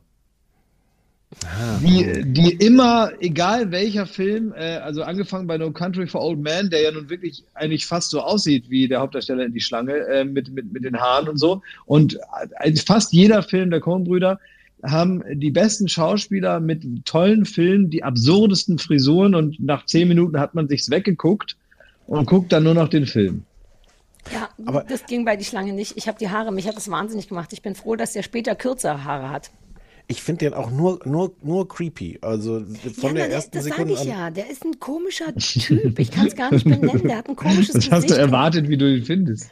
Kommen die Naja, mit den Haaren? Naja, weil man hätte ja jetzt auch sagen können, dass, also weil ihr das auch gerade gesagt habt, man versteht so ein bisschen die Anzie Anziehungskraft von dem und wie der die Leute einfängt. Das verstehe ich überhaupt nicht. Also ich würde mit dem kein Tischtennis spielen. Nee, also, ich, ich würde ihm aber gegen den Bauch hauen wollen. Ich habe Christoph Nee, würd ich- danach gegen den Bauch auch gehauen.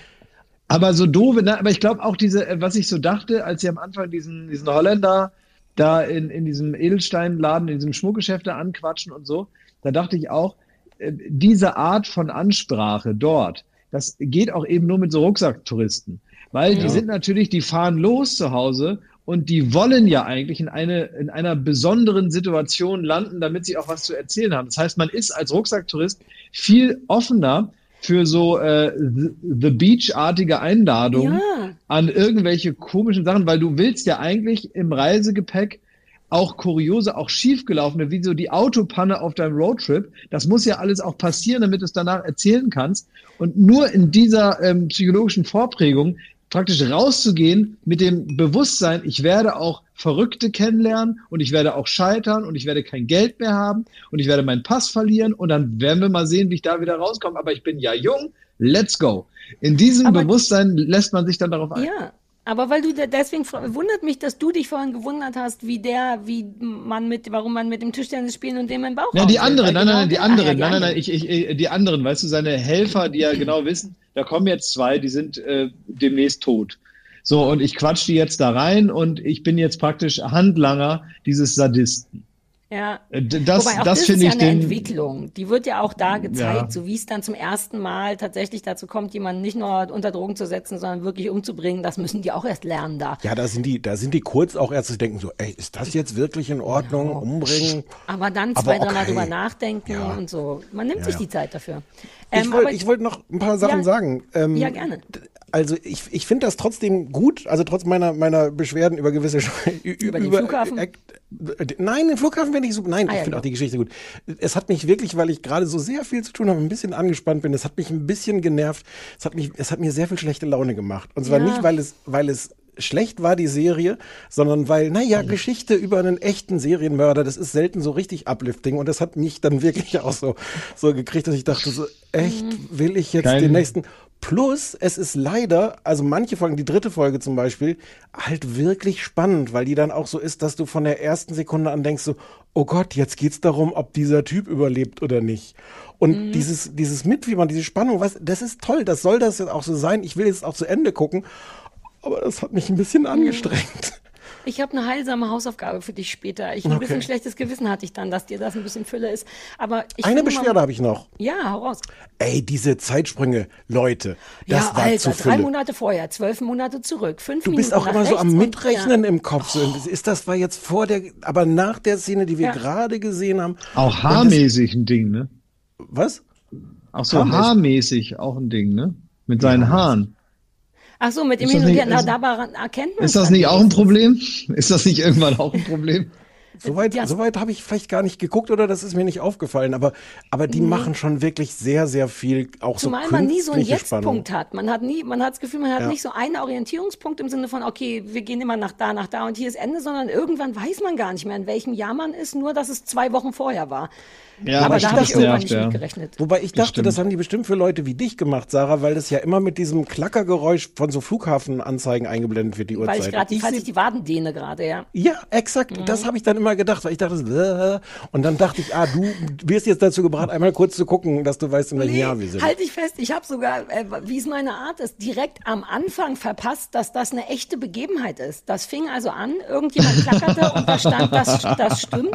Und nach so, zehn, ja, nach so zehn Minuten sage ich zu Christoph, das ist doch eine echte, weil die Geschichte ist tatsächlich cool, darauf wollte ich noch hinaus und deswegen auch nicht so komplett vorhersehbar, weil sie so blöd das klingt, wirklich das Leben geschrieben hat. Während, wenn Hollywood Sachen schreibt, ist ja dann manchmal trotzdem klar, wo der Höhepunkt sein soll und wie vermutlich das Ende wird. Und bei echten Sachen weiß man ja nicht, wie das ausgegangen ist.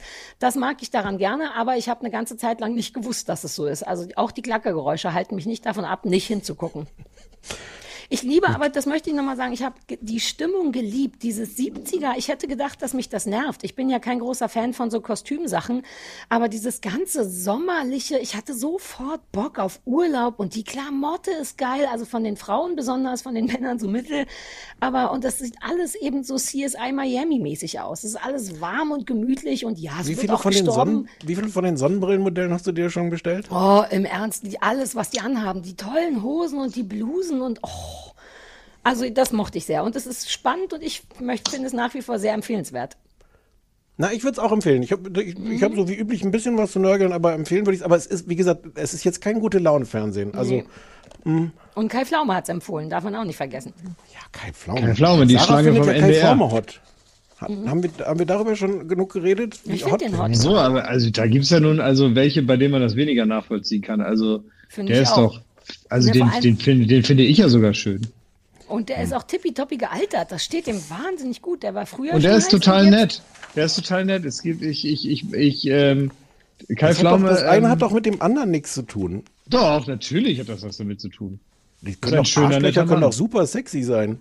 Findest du? Also gerade Arschlöcher. Ja, das ist Ja? leider richtig. Ich könnte fünf nennen, mach's aber nicht. Du warst mit vieren schon zusammen. Oh, nee, völlig. Nein, nein. Ich habe nie mit George Bush geschlafen. Okay. äh, gut. Ähm, ja, Jetzt habt ihr schon mal einen Folgentitel. Hm. äh, du fandest es auch ganz gut, ne? Soweit. Äh, genau, ja, ich fand's gesehen auch gut. Ja, total. Der hat mir, hat mir gut gefallen und äh, ja, doch, fand ich auch gut. Kann ich empfehlen. Ähm, äh, gucke Läuft ich jetzt. auf- Ich habe es noch nicht ganz zu Ende geguckt. Ich muss noch ein bisschen weiter gucken noch. Läuft auf fehlen noch, Netflix, äh, zwei äh, Folgen. acht Folgen britische Miniserie. Punkt. Ja. Netflix, äh, die Schlange und heißt irgendwas anderes, heißt nicht The, Snake, glaube ich, in echt. Serpent. Ne? The Serpent. Serpent. Okay. Mhm. Ich bin auch noch nicht so Ähm, weit gekommen, dass ich wüsste, warum das so heißt. Außer so dieses ganz platte, so, ach, der schafft es dann irgendwie Leute und dann kriegen sie den Giftbiss und sowas, wenn sie gerade denken, hier ist aber kuschelig warm und dann ist es aber doch Ah, eine Schlange. und hast du gewesen. schon die komplette ja. Erklärung gegeben. Der umgarnt sie so. Ist die Schlange nicht auch im biblischen Sinne so ein bisschen. Nein, ich ähm, glaube, da geht es eher darum, dass man so schleimig ist und überall, und so überall durchkommt. Aber Schlangen Das- sind, ja. Ach so, das meinst du, so sich so Ja, durchschlängeln. wenn- Ja, das ist, glaube ich, darum geht es Ich dachte, die Verführung, die Verführung der Schlange. Das Also, könnte das es doch sein, oder? Alles jetzt noch Durch nicht. Die biblische Verführung. Das ist mir zu einfach. Und das also dann werde ich enttäuscht sein. Die das Bibel ist jetzt so jetzt einfach. schon mal. Stefan, was noch?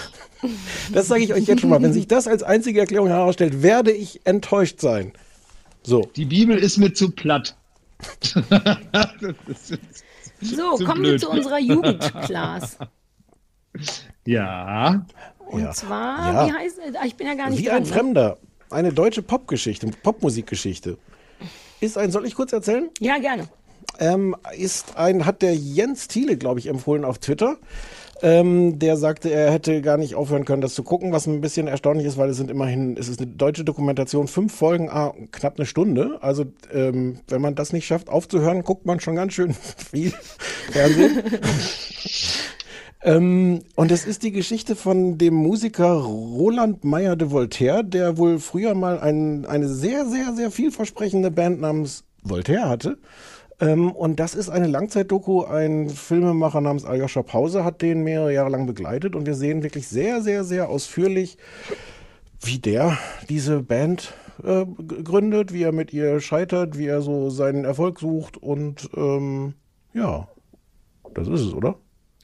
Ja, wie, wie es vor allen Dingen nach der Band war. Ne? Genau, wie es- also, genau, da- wie es- ne? ja. also es äh, ist ja nicht so sehr aus der Ist-Perspektive eines jemanden, der sie gründet und praktisch man so äh, von Tag eins dabei ist und dann sieht man den Aufstieg, sondern es ist schon eine Retrospektive auf einen so nicht so richtig stattgefundenen Erfolg. Also er wurde so von allen Seiten herbeigeredet, der Erfolg. Und wenn man sich so einzelne Songs anhört und das auch im Kontext der Zeit nochmal äh, probiert, dann weiß man auch schon, was die alle meinen. Da sind also renommierte Musikfachleute, die dann was dazu sagen und äh, die sich alle selber gar nicht erklären können, warum jetzt kurioserweise dieser Riesenerfolg, der ja in jeder Pore dieses äh, Produkts, äh, sage ich jetzt mal aus, aus der fachlichen Sicht äh, steckte, warum das jetzt nicht passiert ist. So als würde man so die zwei, die zwei äh, Zutaten zusammenkippen, bei denen es immer Puff macht im Labor. Nur irgendwie macht's hier nicht Puff. Und keiner weiß warum. Genau. Das ist so ein bisschen die Fallhöhe, also in der ersten Folge auch, dass man das mitkriegt, dieses totale Versprechen, dass alle sagen, wow, das ist, also ist so 2004, glaube ich, dass alle sagen, wow, also 2005 werden wir wahrscheinlich gar nichts anderes mehr hören als die.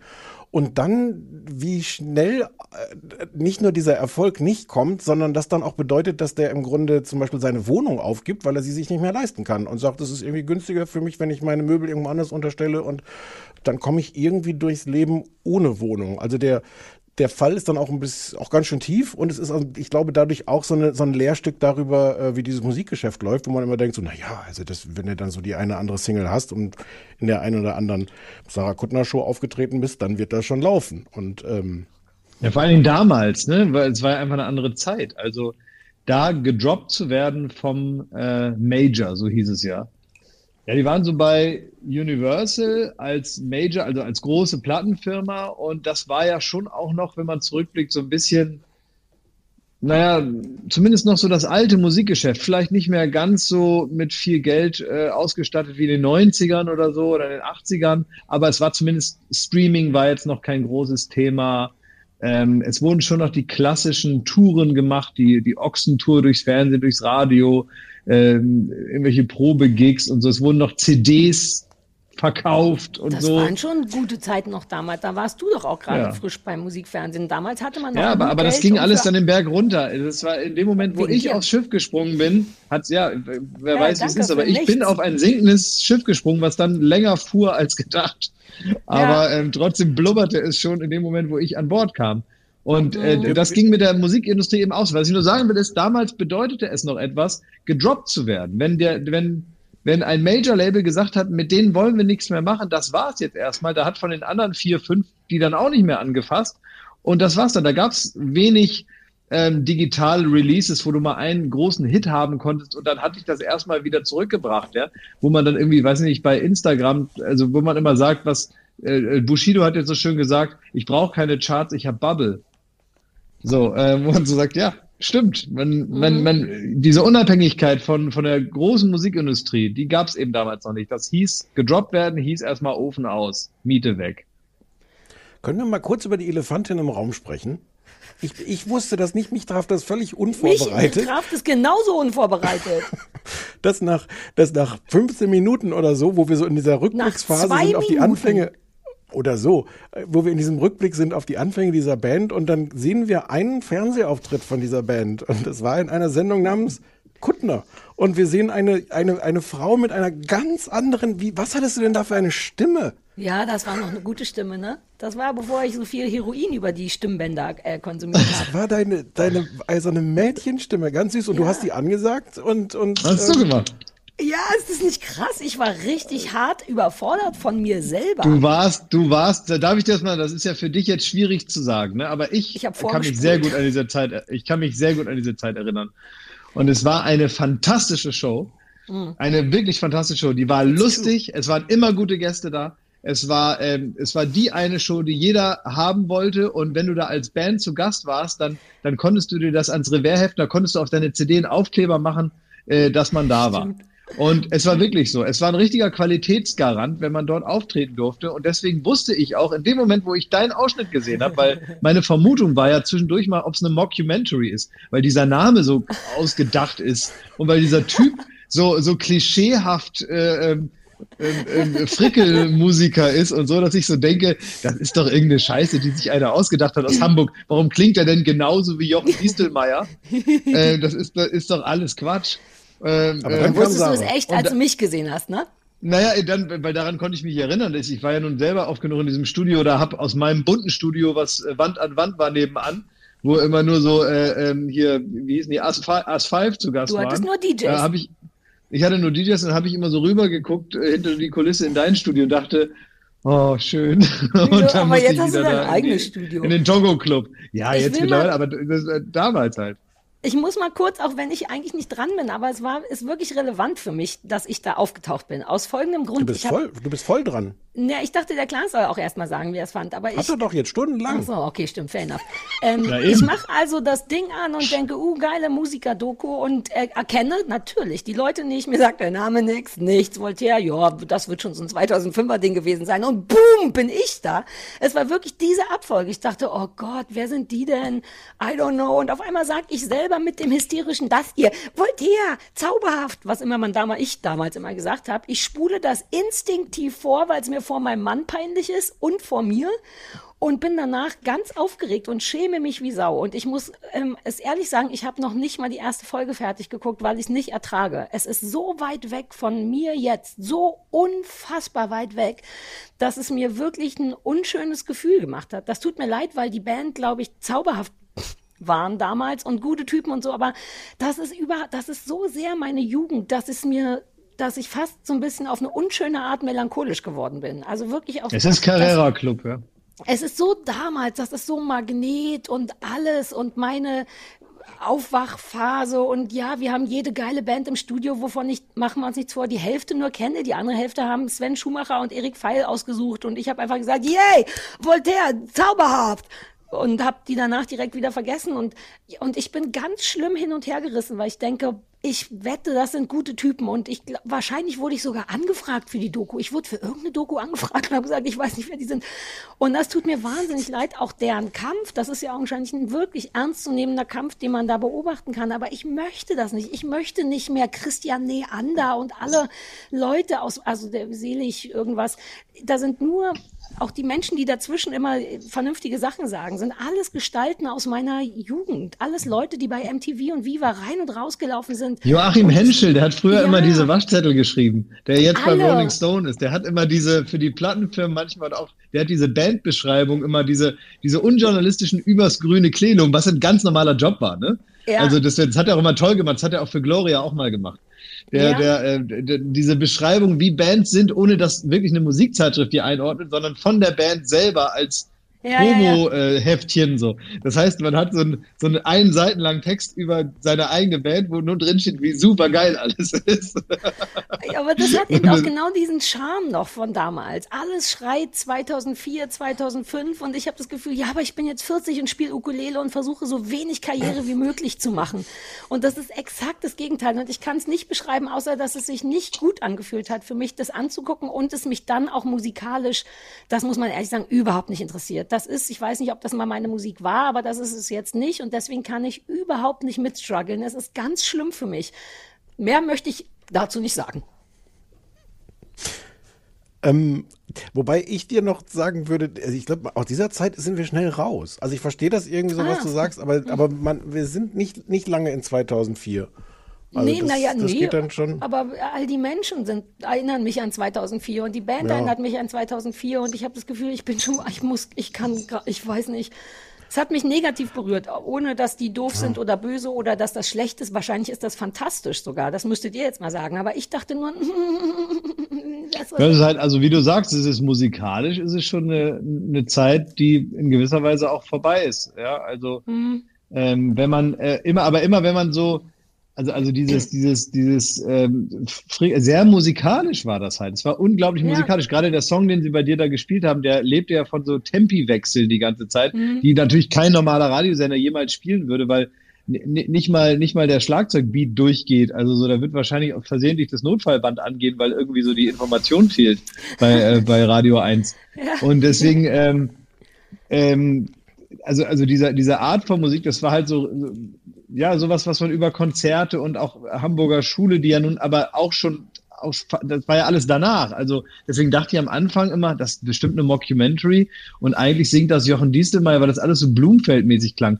Und natürlich wirken die Texte schon ambitioniert und so, aber in gewisser Weise auch so ein bisschen albern poetisch und das ist eben mit so deutschen Texten, das kenne ich ja auch selber, dass wenn die so ein bisschen, wenn man so, so Texte schreibt, ein paar Jahre später, ein paar halten sich ganz gut und ein paar, die werden lächerlich.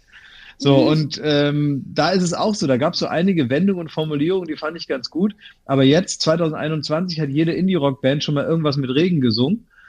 Ähm, war damals vielleicht noch ein neues Ding. Weiß ich nicht. Es gibt also abgegriffene Bilder, die vielleicht sich damals nicht so abgegriffen angefühlt haben oder so. Wenn ich mir jetzt so bestimmte alte, ja, um beim Thema zu bleiben, Blumenfeldplatten oder so anhöre, damals hängt vielleicht auch mit meinem eigenen Alter damals zusammen, aber damals fand ich das so, wow, super, in, interessante Haltung und so. Und Aber mittlerweile dich- denkt man, Kriegte ich das als Musiker? Weil mir ist es auch zu speziell, also zu fachspezifisch. Es fühlt sich an wie so eine Nee, ich finde den Gesang, der- der- der- der- oder so.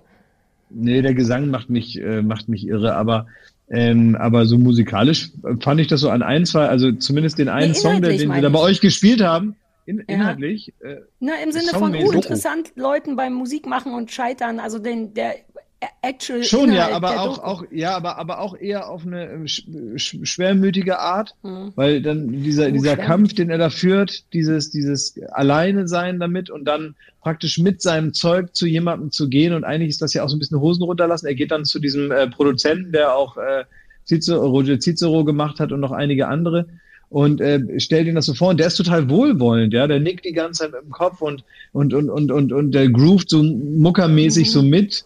Man weiß aber genau, wie es in diesem Studio da, wie das da so riecht, diese diese muffige Fensterlosigkeit dieses Raums, dieses äh, Holz und ein bisschen polsteriger da drin. Mhm. Und, äh, Und der, der ist dann so total nett und er holt sich, man merkt so richtig, wie er diese Bestätigung und auch das, das von dem braucht. Der, es würde den richtig fertig machen, wenn der jetzt zu dem sagt, du, das gefällt mir wirklich überhaupt gar nicht.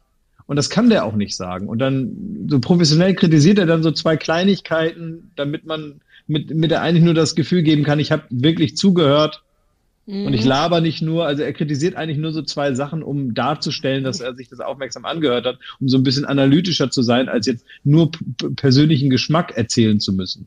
Ja, stimmt. der Und das ist so- das ist ein bisschen beklemmend. Diese Zerrung verdient, sagt er. Hat die Genau, Stimme ja, ja, ja, Verzerrung eben. Und das ist ja eine höfliche Formulierung für, really? das finde ich scheiße, aber es, wir anders. es ist ihm zu 80er, was mehr oder weniger heißt, ähm, Mhm. das kriegt man auch moderner hin.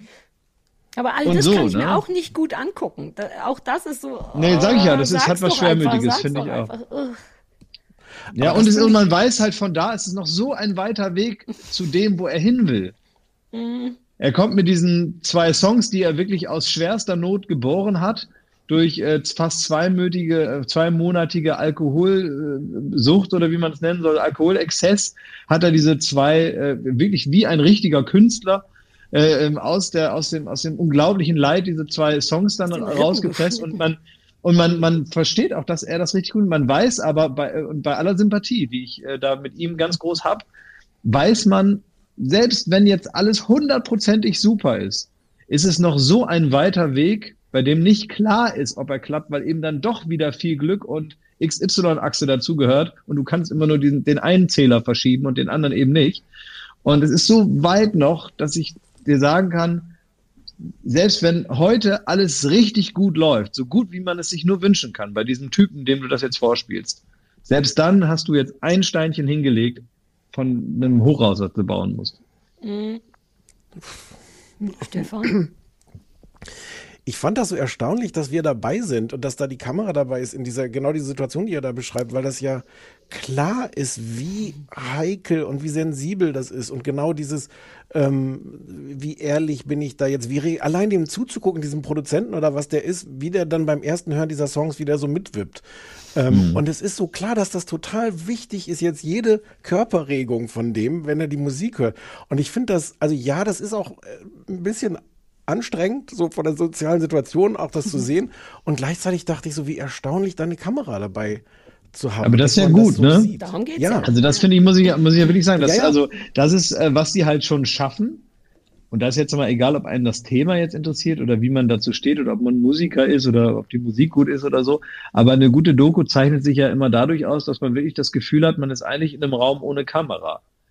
Und ähm, das ist schon das eine oder andere Mal so jetzt abgesehen von den Sachen, wo, wo er ganz klar gefilmt wird oder auch in die Kamera spricht. Das ist ja jetzt nicht eine von den Dokus, die wirklich nur aus der Vogelperspektive drauf guckt, sondern es wird ja auch mit der Kamera gesprochen und so.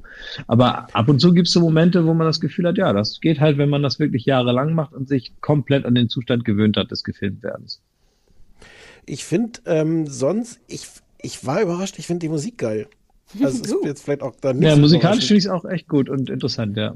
Texte Also- sind so, naja, aber, aber, aber musikalisch. Ja, da habe ich jetzt habe ich jetzt gar nicht so drauf gehört, aber ich fand die Musik, ähm, da habe ich wirklich gedacht, also das will ich mir jetzt hinterher noch mal anhören, äh, weil weil ich das, also das ja Blumfeld, aber in so einer in, in so einer in so einer Blumfeld-Phase, die mich auch schon abgeholt hat, in so einer poppigen, ähm, da, doch Es- relativ zugänglichen. Es gibt so ein paar äh, Nummern äh, von äh, Sommertag von, von äh, äh, Giesbert zu Kniphausen äh, zum Beispiel oder ähm, Neues Jahr von Giesbert zu Kniphausen. Da Oh. gibt es am Ende so ein, so ein, so ein, so ein Instrumentalpart, der tatsächlich immer musikalischer wird. Der fängt so ganz langsam an und der so ein, singt da nicht und so und irgendwann kommt er nochmal mit dem Refrain dann da rein. Äh, Oder mit, mit, so, mit so einem C-Part kommt er dann da rein und es wird immer fetter und immer größer und es kommen immer mehr Instrumente dazu und so. Man hat auch das Gefühl, ich, ich glaube, das Tempo ändert sich gar nicht, aber man hat das Gefühl durch die Dynamik der, der Instrumente und so. Und äh, daran hat mich das so ein bisschen erinnert an diese, an, an, an, dieses Gefühl, so in, mitten in so einem Song nochmal 180 Grad zu drehen und sagen, und jetzt alle in diese Richtung. Und äh, das ist immer geil, wenn das funktioniert, weil das natürlich das ist, was man toll findet an allem, wenn auf einmal eine Überraschung passiert, die sogar einen noch mal so hochhebt, ne? Also Musik fand ich wirklich geil. Ich fand den, den Typen, äh, ich war, fand das interessant, weil der, weil der teilweise so nervig ist, weil er so ein Klischee ist von jemandem, der dann da jetzt so scheitert. Der sagt dann tatsächlich auch irgendwann den Satz, dass er so froh ist, dass er mit der größten Scheiße, die ihm passiert, wenigstens noch was Konstruktives anfangen kann, nämlich Musik zu machen. Und das ist einerseits so ein trauriger Satz und andererseits stimmt der natürlich auch. Und ich finde, man, man kommt ihm, also ich komme ihm schon irgendwie nah, ähm, dass ich, dass ich den dann irgendwie sympathisch finde und auch ein Interesse entwickle. In Wahrheit ist es dann aber doch kein Interesse, was so groß ist, dass ich mir jetzt fünf Folgen, äh, weiß ich nicht, 50 Minuten angucke. Ich finde das toll, dass es das gibt, dass auch solche Dokus gemacht werden mit diesem Aufwand. Alles hurra, aber ich, ich fürchte, mir hätte da jetzt auch eine Stunde gereicht. Ich glaube, ich gucke zu Ende. Echt? Ja, ich glaube schon. Ich irgendwie, ich habe mich daran so, äh, ich konnte das Ach, nicht mehr cool. angucken, weil ich müde wurde und so. Ich habe das jetzt äh, kurz vorher erst den Link von dir bekommen, dann habe ich es abends äh, spät geguckt, da war ich müde und so. Ähm, aber ich fand es total super. Ich kann mich für sowas manchmal mehr begeistern als äh, für so also ich meine, kann, könnt ihr euch an 24 Stunden Berlin erinnern, an diese 80 Ja. Kamerateams an einem Tag und so. und das war ja nun wirklich, ja, das war geil, aber das war auch viel, ne? Ja, Und, ich habe ähm, hab das das neulich nochmal ich komplett durchgeguckt. lassen und wollte es nochmal gucken und habe jetzt schon wieder gemerkt, wie damals bei Six Feet Under, ist mir zu lang her wieder. Jetzt ist mir schon wieder, wie lange ist denn, ist doch auch 10, 12, 13 Jahre Ja, ja, her. locker. Es war zwei- 2007 war das, glaube ich, oder? Kann das sein? Ich weiß nicht genau, aber. Aber das war natürlich auch wirklich, wirklich so ein Live-Ding. Also ich fand, also da weiß ich noch, wie cool das ist zu sagen, du guckst da um 12 rein und dann schaltest du vier Stunden später nochmal ein und guckst die, was mit den gleichen Leuten. Nee, aber, aber diese Gleichzeitigkeit, dass man so das Mhm. Gefühl hat, da wird so, äh, also wer, wer das jetzt nochmal sich anschaut, ich fand es so toll, also so, äh, so eine Gesellschaft abgebildet an Berlin, irgendwie so in der Mitte durchzuschneiden, wie so, ein, wie so eine Ameisenfarm und so überall reinzugucken, was macht der, was macht der und dann auch so gleichzeitig alles. Zum einen äh, Klaus Wobereit als, als regierender Bürgermeister, dann dieser Diplomat am Gendarmenmarkt, dann die alleinerziehende Mama, der heroinabhängige Junge, der seinen ganzen Tag äh, darauf ausrichtet, irgendwie den nächsten Schuss oder das Geld dafür zu bekommen und äh, guckt, wo, wo schläft er heute. Und äh, Klaus Wobereit, der um elf noch irgendwie auf die Uhr guckt abends und weiß, scheiße, jetzt muss ich noch zum Ortsverein. Ähm, nachdem du weißt, was der für einen Tag hinter sich hat und sich dann noch so Bibelverse anhören müssen von irgendeiner nervigen Laber, äh, Oma, die ihn da nicht ins Auto einsteigen lässt. Wie du das alles noch weißt. Ich Ja, erinnere echt, mich nur noch du an den Typen, noch? der im Keller sich erhängt hat und da gefunden wird und an die Straßenbahnfahrerin. Weil die musste Ja, ja, stimmt, ja. Oh, das ja, ja, das ist, äh, also, also das fand ich Ja. schon, also das hat mir viel gebracht, gerade wenn man, ähm, wenn man jetzt viel, viel, ähm, keine Ahnung, viel mit sich selber zwangsläufig zu tun hat, weil man, weiß nicht, viel arbeitet oder ähm, in der Familie viel Zeit verbringt, also so in so abgeschlossenen Welten lebt und vieles nicht mehr mitkriegt. Mhm. Ich finde es tatsächlich gut, um auch Empathie und Toleranz für bestimmte Sachen oder auch einfach nur Verständnis. Muss ja nicht immer gleich Toleranz bilden, Toleranz kann man so haben, aber, Mhm. aber, aber, aber Verständnis für vielleicht auch die Stimmung oder die Bedürfnisse von anderen Menschen zu haben, indem man einfach sich mal die Zeit nimmt und sich das auf diese Weise, wenn man schon nicht irgendwie mit vielen Leuten zusammenkommen kann, ähm, also ich fand es schon toll, so, dass man nochmal die Perspektive von anderen Menschen einnehmen kann, sagen kann, ja, klar, jetzt verstehe ich vielleicht auch irgendwie andere Forderungen oder Wichtigkeiten, die mir gar nicht so bewusst waren. So, Okay, Also, also dafür können Dokus halt gut sein, gerade solche vermeintlich langweiligen Dokus. Ne? Einfach so die Normalität abbilden, die aber eben nicht die eigene Normalität ist, aber Mhm. vielleicht auch super unspektakulär, aber durch die Länge und durch das alles irgendwie dann auch so eindrücklich. Ich könnte mir vorstellen, dass, um auf diese Doku, über die wir eigentlich sprechen, zurückzukommen, dass so Musiker und oder richtig so Muckerleute könnten das super interessant und geil finden, oder? Ja, total, ja, weil man das auch kennt. Also ich kenne auch einen, ich kenne einen Typen, der, den jetzt nicht namentlich erwähne, der aber, an den mich das sehr stark erinnert hat. Auch ein absolutes Wunderkind, der dann irgendwann angefangen hat, ähm, hat er auch wieder aufgehört dann, aber zwischendurch hat er dann auch mal Musik für andere gemacht, ähm, der unglaublich talentiert war, aber immer so ein Tick zu, ich glaube, dem fehlte so das strahlende, sympathische, umarmende, was manchmal so jemand auch braucht, ähm, der so ein großer Popstar werden will. Also ähm, Ich hab's, du redest das, über das war Olli dann Schulz. zu abseitig. nee, der hat ja. Dem fehlt aber auch das ich will- Umarmende. Also Ähm, Olli wen Schulz mit seinen du? langen Affenarmen. Wen meinst du, Äh, wen meinst du? jemand, den man, den kennt man, kennt man nicht, kennt man nicht so, mehr. naja, ähm, ja, aber eben offensichtlich.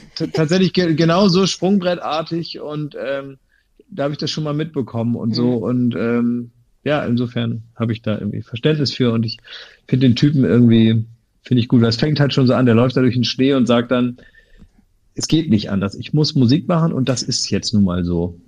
Und das ist, ist ja auch nicht schlecht, ne? Also viele Leute, die zerbrechen auch an ihrer Ziellosigkeit. Also das Problem hat er nicht. Nee, aber das, aber das stimmt. Und der, diese, das spürt man natürlich auch. Und das sieht man, man leidet dann mit ihm halt, weil dadurch dann auch klar ist, wie existenziell das ist, wenn das nicht funktioniert. Ähm, aber ich finde das auch sehr überzeugend, dass man das wirklich merkt, okay, das ist, das muss der machen. Punkt. Das ist einfach sein Ding. Das hat er rausgefunden. Da hat er auch festgestellt, da hat er auch so ein, auch so ein Selbstbewusstsein. Der wirkt wahrscheinlich nicht wie jemand, der irgendwo die Tür auftritt und sagt, hoppla, jetzt komme ich, ne? ähm, Wobei, aber, aber was die, aber, aber was die Musik anbetrifft, weiß er halt irgendwie, da kann er was und da, da, ähm, so, das finde ich schon irgendwie immer toll. Vielleicht ist es auch, weil es mich rührt, wenn jemand äh, weiß, was er machen möchte oder so. Wenn Mhm. diese Frage schon mal abgehakt ist. So, äh, und egal was es ist. Und wenn es, wie du gerade sagst, S-Bahn-Fahrer ist, wenn man sagt, wenn ich das mache, fühle ich mich super. Ja. Also das läuft auf Dreisat. Wie heißt es nochmal? Wie heißt, was wir besprechen? Das Die Leben Band heißt Voltaire wie ein Fremder. Voltaire. Ist Voltaire. Genau, Ist wie ein Fremder, eine deutsche Popmusikgeschichte. Es ist auch nicht, es ist nicht der knalligste Name, oder? Es ist nicht wie Blood Nee, and Beer. Immer man muss da, also Lieblingsname. bei Namen muss ich wirklich sagen, man muss, man muss äh, immer genau draufschreiben, was es ist. Bei sowas. Aber jetzt lass uns mal, also ich meine, es passt halt auch genau zur Doku, finde ich, der Name. Das wäre doch jetzt total absurd gewesen, wenn das jetzt eine, eine Aufregung Ja, aber wenn man will, dass das, nee, das, da, da muss man das Scheitern noch mehr rausarbeiten. Vielleicht will man Also das nicht. Wort. Scheitern Also- im Titel hätte, hätte schon geholfen, Ja. hätte es auch für mich sofort attraktiv Der größte. Popstar, der nie einer wurde. So. So, ja, ich, wir wir schlagen das hiermit mal vor. ja, drei Sowas in der Art, keine Ahnung. Irgend, irgendwas, ja gut, aber, aber, aber, aber, aber da würde ich schon tatsächlich, die, also was ist das Tolle an der, an der Doku, dass er sich so die Karten gucken lässt. Und Ja. das darf man nicht so verschwurbeln, das ist ja auch schade. Nee, dann hilft es auch nicht, eine deutsche Popmusikgeschichte darüber zu schreiben. Nee, eine deutsche Popmusikgeschichte ist ja irgendwie äh, jeder, der mal irgendwie zwei erfolgreiche Alben hatte. Ich finde, Oder das ist auch ein klassischer ne? 2005er Name. Ich finde, er ist nur konsequent. Ich finde, er passt sehr gut zur Doku. Lass es uns Man jetzt hätte ja mit beenden. ich muss Kuttner auch irgendwas im erstens, Titel machen können. ich muss äh, auf die Toilette und ich habe extra Toilette gesagt, weil das, glaube ich, besser klingt als Toilette. Der Klaas muss jetzt noch sagen, was er aus deswegen Italien ja. uns Und Frau mitgebracht hat. Kimmel. Und ich, genau, aus Italien hat er was mitgebracht. Ja. Na, eine italienische Serie, also ich weiß nicht, ob es eine Co-Produktion ist, aber zumindest ähm, italienische Produktion. Äh, unter anderem, ähm, das ist ähm, ähm, Savioni, Roberto Savioni, oder warte, ich gucke nochmal genau nach, ich, ich, krieg's immer durcheinander mit tatsächlich einem Nachbar von mir. Der heißt so ähnlich. Und deswegen muss ich immer gucken, äh, was das wieder jetzt wirklich heißt. Warte mal eben. Der heißt äh, da. Saviano, so. Mm. Saviano. Mein Nachbar heißt Savioni, der heißt Saviano. So, so rum ist es. Und ähm, der hat, äh, vielleicht erinnert ihr euch an das Buch Gomorra, gab es auch eine, eine Serie dazu, geht um die Drangheta, also die italienische Mafia, hat äh, da, äh, wie man sich vorstellen kann, riesen Ärger bekommen, äh, lebt seitdem nicht mehr das Leben, was er hätte leben können ohne dieses Buch, äh, nämlich unter ständigem Polizeischutz, äh, Morddrogen und hat so ein bisschen die Cosa Nostra, die Drangheta und die italienische Mafia ähm, beleuchtet und analysiert und kenntlich gemacht. Daraus ist dann auch eine Serie entstanden, ähm, die ich, das ist ein erster Tipp jetzt mal, äh, die ich nur ans Herz legen kann, weil sie eben genau das, was ich manchmal echt ein bisschen fragwürdig finde, nämlich dieses Romantisieren von mafiösen Geschichten, was wir natürlich alle kennen von Casino über Goodfellas, so, das hat ja irgendwie eine Tradition, finde ich auch gut, so ein typischer Gangsterfilm. Ähm, aber ähm, gerade bei Narcos, wenn man sich überlegt, äh, was das eigentlich für eine für eine Terrororganisation ist und ähm, einfach nur Leid über die Menschen bringt, ist es manchmal schon na, zumindest mal die Erwähnung wert, dass nicht immer alles so wahnsinnig äh, stilvoll und cool äh, ablief, wie es da manchmal auf, äh, aufgetischt wird, ja. So, und äh, was er gemacht hat, ist eine Serie, die heißt Zero Zero Zero, und das ist eigentlich ein Sachbuch. Das ist eigentlich die Vernetzung oder die Analyse des weltweiten Kokainhandels. Wo geht's los? Wo geht's hin? Wo, wo kommt es an? Was macht es auf jeder Station? Und das Leid, was von Station 1 bis zur bis zum Endverbraucher, sage ich mal, äh, stattfindet, bis dahin. Ähm, das ist das ist wirklich der absolute Wahnsinn. Das ist natürlich ein weltweites Milliardengeschäft. Es ist logistisch interessant. Dieser ganze Aufbau ist interessant. Diese ganze Schattenwelt, in der eigene Gesetze oder gar keine Gesetze gelten. Äh, Das ist total interessant. Und dann gibt es jetzt eine Serie. Und ich habe mich gefragt, wie macht man das? Eigentlich nur ein Sachbuch, was total interessant ist. Also währenddessen kann man alles googeln und man findet wirklich raus, wie das, während wir hier so unser normales Leben machen, wie das so zeitgleich stattfindet. Und man kriegt es nicht so richtig mit, wenn man sich damit nicht beschäftigt. Ähm, aber man kann in dieser ganzen Kette, wenn man möchte, halt irgendwo auch einsteigen. Mhm. Was Wahnsinn ist, wenn man auf einmal weiß, was da, was da eigentlich für nötig ist oder wie das alles funktioniert. Und dann wurde sich natürlich rund um diesen ganzen Ablauf, auch um diese Kette, noch eine, eine, eine Handlung ausgedacht, die vielleicht hier und da in dieser Komprimiertheit, was diesen beiden Menschen da am Ende passiert, vielleicht ein bisschen ungewöhnlich ist, dass all das diesen Menschen passiert. Ähm, aber in der ganzen Organisation, in der Systematik von weltweiten Kokainhandel passiert es, passiert jede einzelne Sache auf jeden Fall einzelnen Menschen. Mhm. Jetzt ist es zusammengefasst auf ein Geschwisterpaar, die ähm, äh, mit dem Vater gemeinsam eigentlich nur ein Containerschiffunternehmen haben, die natürlich eine, wie ihr euch vorstellen könnt, eine große Rolle spielen im Kokainhandel, denn auf Containern wird das Zeugs eben in die ganze Welt ver ver verladen, unter anderem. Und ähm, wie das eben alles so abläuft, wie viel Leid das verursacht, wie spannend es aber auch sein kann und wie gut das erzählt ist. Äh, also ich will es jedem nur ans Herz legen, ist wirklich eine tolle Serie. Zero Zero Zero heißt sie. Gibt nur eine Staffel bislang, acht Folgen. Wo? Und ähm, ähm, bei Sky, glaube ich. Ich Ja. glaube bei Sky. Ja, ich, ich, ich glaube, es ist eine Sky-Serie. Und ich fand's richtig super und ist vielleicht auch Spezialinteresse. Es ist aber eben, es ist auch gar nicht so. Also ist, man denkt ja manchmal, diese ganzen Gangstergeschichten so ein typisches Jungsthema und da schießt einer rum und alles sind so coole Typen, in die man sich dann so hineinversetzen mag, wenn man so 15 ist und denkt, ich will auch Scarface sein.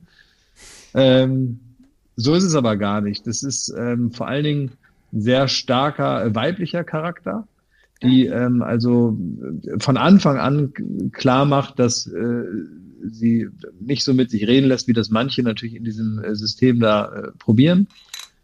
Und, äh, Sehr gut geschrieben, toll gespielt, geil produziert. Und man ist schlauer hinterher. Und man ist ein bisschen schlau, man weiß was über eine Sache, also das wird jetzt in der Schule nicht abgefragt, ähm, aber es ist einfach interessant, man, man lernt mal was kennen von der Welt. Ähm, ich weiß nicht, ob ihr euch beschäftigt mit diesen, äh, mit diesen ganzen Erkenntnissen. Äh, sagt euch EncroChat was Nee. zum Beispiel? Das ist so ein äh, Kommunikationssystem, ähnlich wie WhatsApp, was von Kriminellen genutzt wird oder wurde. Und es wurde für sehr viel Geld, wurden da also diese Systeme, Handys mit diesem äh, Kommunikationssystem darauf äh, verkauft und jahrelang, jahrzehntelang fast schon oder fast ein Jahrzehnt lang von der kriminellen Parallelwelt eben genutzt. Und da wurden in aller Klarheit die Sachen besprochen. Und wie es nun so kommen muss, ist dieser EncroChat dann irgendwann in die Hände von Ermittlern gekommen. Die haben das ganze Ding geknackt und haben jetzt, ich glaube, 60.000 Ermittlungsverfahren daraus abgeleitet, weltweit, vor allen Dingen in Europa, viel in Holland, in Deutschland auch. Da habt ihr vielleicht mitbekommen, es sind irgendwie 13 oder 20 Tonnen Kokain gefunden worden im Hafen in Rotterdam und so und in Hamburg auch viel, viel mehr als sonst. Es kommt alles daher. Und diese ganzen Sachen, die man jetzt teilweise hier so aufploppen sieht, dass die irgendwo im Containerhafen tonnenweise mit einem Marktwert von Milliarden Drogen finden oder irgendwelche äh, in Container eingebaute Folterstühle, die dann da vorbereitet werden für irgendwelche Gegner. Ja, ja, also wirklich Sachen, von denen man denkt, dass ich glaube wohl, dass es das gibt, aber ich habe es noch nie so gesehen oder gehört. Ähm, genau das und auch diese ganzen Abläufe, die werden da so ein bisschen abgebildet und das findet jetzt in der Realität statt. Also die ganzen Polizisten und ähm, Ermittler, die haben gar nicht die Zeit dazu, jetzt alles auszuwerten. Auch die ganzen großen Razzien, die teilweise hier in Berlin stattfinden, so in den letzten Monaten, sind alle zurückzuführen darauf. Und das ist so ein bisschen das, was man weltweit sich mal angucken kann. Wie kommt das eigentlich von A nach B? Ohne dass das jetzt so cool erzählt wird, sondern Ja, ja. einfach der Ablauf. Eigentlich eine ganz geile Idee, ein Sachbuch zu verfilmen oder generell Wissen zu verfilmen. Ja, ja, Also aber halt natürlich, also dieses, die, genau, dieses Wissen praktisch Ja. irgendeiner Geschichte zuzuordnen, dass man Ja, ja, sagt, das klar. ist letztendlich die, die, genau, die Sachlichkeit, die ich vermitteln will, aber aufgehangen an zwei Charakteren, die, die es so geben könnte und die komprimiert praktisch einmal alles durcherleben, Ja. was irgendwie auf der Reise des Kokains passieren könnte. Wobei es auch ein bisschen so was GZSZ Grace Anatomy-haftes hat, ne? Wenn, wenn, wenn Ja, so ein, eine Alle, Pulk alles. von Menschen, wie du meintest, alles, was einem passieren kann, passiert leider ein. Sowas finde ich immer ein bisschen cool. Aber es macht in dem Ist Fall aber, ja ist aber trotzdem Sinn. gut erzählt. Es ist, Ja, ja, ja, es ist gut erzählt und es gibt bestimmt einzelne Protagonisten der echten Welt, die so eine Woche auch schon mal erlebt haben. Ja. also. Okay. Okay.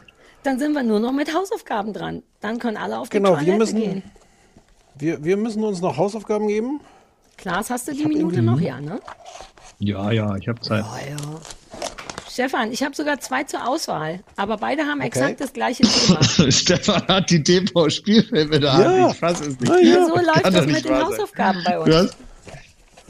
Du hast So, so Ach, echt? informiere Du ich hast- mich über, über neue, neue eine. Fernsehen. Du hast mich gerade erinnert, wirklich an meine Oma, die abends, Dank. die, die abends die Hör zu aufgeschlagen hat und gesagt hat, na Jung, was gucken wir denn heute im Fernsehen? Ne? Mit derselben Zufriedenheit hast du gerade dein, dein Heftchen geguckt. Ja, ich bin vorbereitet. Also pass auf, äh, ich löse jetzt endlich mein Eselversprechen ein, weil du eine beschissene Woche oder schon zwei Ja. beschissene Wochen hast.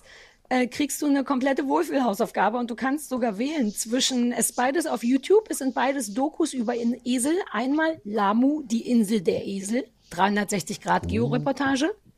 Ähm, das ist kenianische Küste, da ist die Insel Lamu und die hat eine der höchsten Eseldichten der Nicht Welt. spoilern. Nicht Na, ich, na, nur Okay, um es ja. interessant zu machen. Und dann gibt's noch Dem Esel auf der Spur, ist eine Doku von 2018 von Alfred Fischer. Auch schön, über Esel. Kannst dir aussuchen, Hm. Nö, ich schick dir. nee, will ich die Insel. Nee, ja, ich okay, will die Lamu, Insel. die Insel der Esel heißt das. Auf YouTube, Dreiviertelstunde, nur niedliche Esel. Wahrscheinlich wirst du nichts drüber erzählen können, außer, oh, aber darum geht's ja. Exakt darum geht's. Ja. Ähm, äh, Ich war auch lieb, Stefan. ich verschiedene- war auch lieb die vergangene Woche. Ich habe verschiedene Sachen zur Auswahl. Okay, cool. Hanno. Ähm, äh, also erst dachte ich Rad auf Achse, 1000 Kilometer durch Brandenburg vielleicht. Ja, okay. Ja, aber ich, auf dem Rad oder was? So bin ich nicht. Na, du musst, du kannst dir das im Fernsehen angucken, du musst nicht mitfahren. Ich habe das Gefühl, dass mich allein das stressen könnte, wenn ich da die ganze Zeit Fahrradfahrende Leute sehen müsste. Vielleicht was anderes?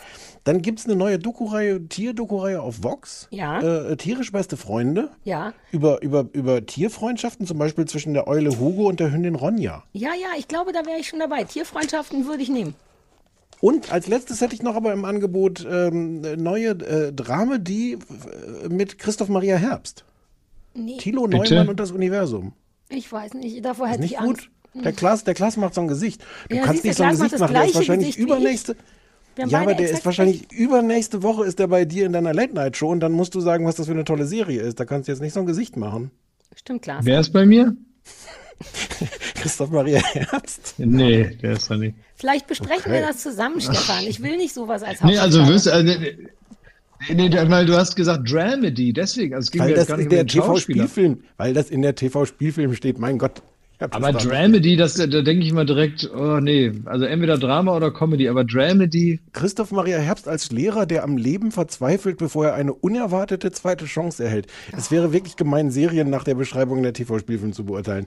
Aber guck Ja, aber- ruhig diese Tiersache. Ich gucke die Tiersache okay. und vielleicht besprechen wir aber diese Sache, die, diese Drama, die Geschichte. Übrigens kann ich euch noch mal mal. was sagen. Ja, Darf ich bitte. euch noch mal was sagen? Ab dem 19. Mai, ne, möchte ich nur mal sagen, ab dem 19. Mai läuft in Doppelfolgen Check Check ab Viertel nach äh, 10, Staffel 2 auf ProSieben nämlich. Jetzt weiß ich, warum dich das Thema Flughäfen vorhin so getriggert hat und wie, und wie schwer das ist, das so nachzubauen, dass das aussieht wie ein richtiger Flughafen. Also Flughäfen gibt's, ne? Wir halten fest, 19. Mai pro 7, Check, Check, zweite Staffel. Ja, genau. Zweite Staffel. Dritte drehen wir gerade. Oder kostenlos seiner, auf Join. in seiner Herzlosigkeit mal sehen will, geht vor einen Berliner Hauptbahnhof und macht Foto, schmutzige Fotos mit seiner Bronzestatue, die da jetzt steht. Und Ja. ähm, Klaas, schön, dass du da warst. Es hat lang gedauert, aber es hat sich richtig gelohnt. Ja. Äh, Mir hat es voll Spaß gemacht, aber ich, ich, äh, ich denke immer, ich weiß nicht, ob ihr das auch noch habt, ähm, ihr, ihr abgewichsten Podcast-Mäuse, ob ihr das nach einigen, einigen Jahren auch noch habt, so, dass man dann so viel gequatscht hat, dass man sich nicht mehr an den Anfang erinnern kann und einen so ein Unbehagen überfällt, weil man vergessen hat, was man gesagt hat. Kennt ihr Nö. das? Ne, nur ohne Unbehagen. Also vergessen ja, Unbehagen nein. Ja, ich so, höre okay. mir das Ja, auch gut, nicht nochmal an. Also ich bin ja, ich weiß Nee. nicht, bist du so jemand, der Nee, sich das so finde ich auch bizarr. Ja, aber dann ist doch Nein, egal. nicht. Ich würde mir auch keine Sendung noch mal. Ich würde auch nie so eine ganze Sendung Joko und Klaas gegen ProSieben durchhalten. Ich auch Das ist nicht. ja langweilig, wenn man weiß, wie es ausgeht. Ja, du natürlich auch nicht, aber ja klar. Aber, aber wie, wie knallevoll du diesen Podcast jetzt hier mit, mit Relevanzfolge ge- und Politik und so, wir haben noch nie so, so, so relevanten Scheiß geredet. Wieso? Über Koks habe ich geredet. Ja, aber Ja, auch über Corona und alles. Du Also- hast super schlaue Sachen gesagt. Jetzt sehen wir Ja, wieder ja, all das, was du in, in deinem Quatsch-Podcast nicht los wirst, ne? Das hast du dir schön aufgehoben. mit ja, Seriosität also, abgestraft. Ich Aber- glaube, aber- dass ja, ich glaube, dass, ähm, ähm, also das glaube ich euch nicht. Das ist kokett von euch. Aber guck mal, sind dir die kleinen Kameras in deinem Büro aufgefallen, die das jetzt hier alles gefilmt haben? Oh ja. Kinder, dieser In einer Podcast ist Fernsehproduktionsfirma, wo kommt die denn her? in the making. Ist dieser Podcast ungefähr 20 Mal abgebrochen. Bitte lasst uns nicht noch künstlich das Ding verlängern und dann bricht es wieder kurz vor der Verabschiedung ab. Nur die weil Mutti du muss auf auf die Toilette Toilette. musst. Ich muss mit Ja, Frau gut. Kimmel sprechen über meine Ehe. Es war mir eine Ehre, mit euch beiden gesprochen zu haben. Ihr könnt ja noch weiterreden, aber ich muss jetzt mal mir eine Steuerklasse aussuchen. Hat Ich, jemand ich, eine ich muss auch los. Ich muss jetzt zum nächsten Podcast, Leute. Kann jemand noch schnell sagen, welche Steuerklasse ich nehmen soll? Wie nehmen? Die kann man sich nicht aussuchen. Doch, als Ehemensch kann man sich die aussuchen. Kann man die? Ich weiß nicht, ich kenne mich damit nicht aus. Ich Weil bin da steuerklassenmäßig. Ja, man kann. Ach, ich, ich sage euch nachher, was Frau Kimmel gesagt hat. Hälfte weg. Scheiß auf die Steuerklasse. Leg die Hälfte nee, zur Seite, nicht. Sarah Ich kann Kuttner. jetzt die geilere Steuerklasse nehmen, wo man nicht die Hälfte wegmachen muss. Und so, du hast gar Also. keine Ahnung von der Ehe. Ruf an, wenn du Geld brauchst. Oh, wahnsinnig gern, ich komme einfach vorbei. ähm, danke, I love you all very much. Tschüss.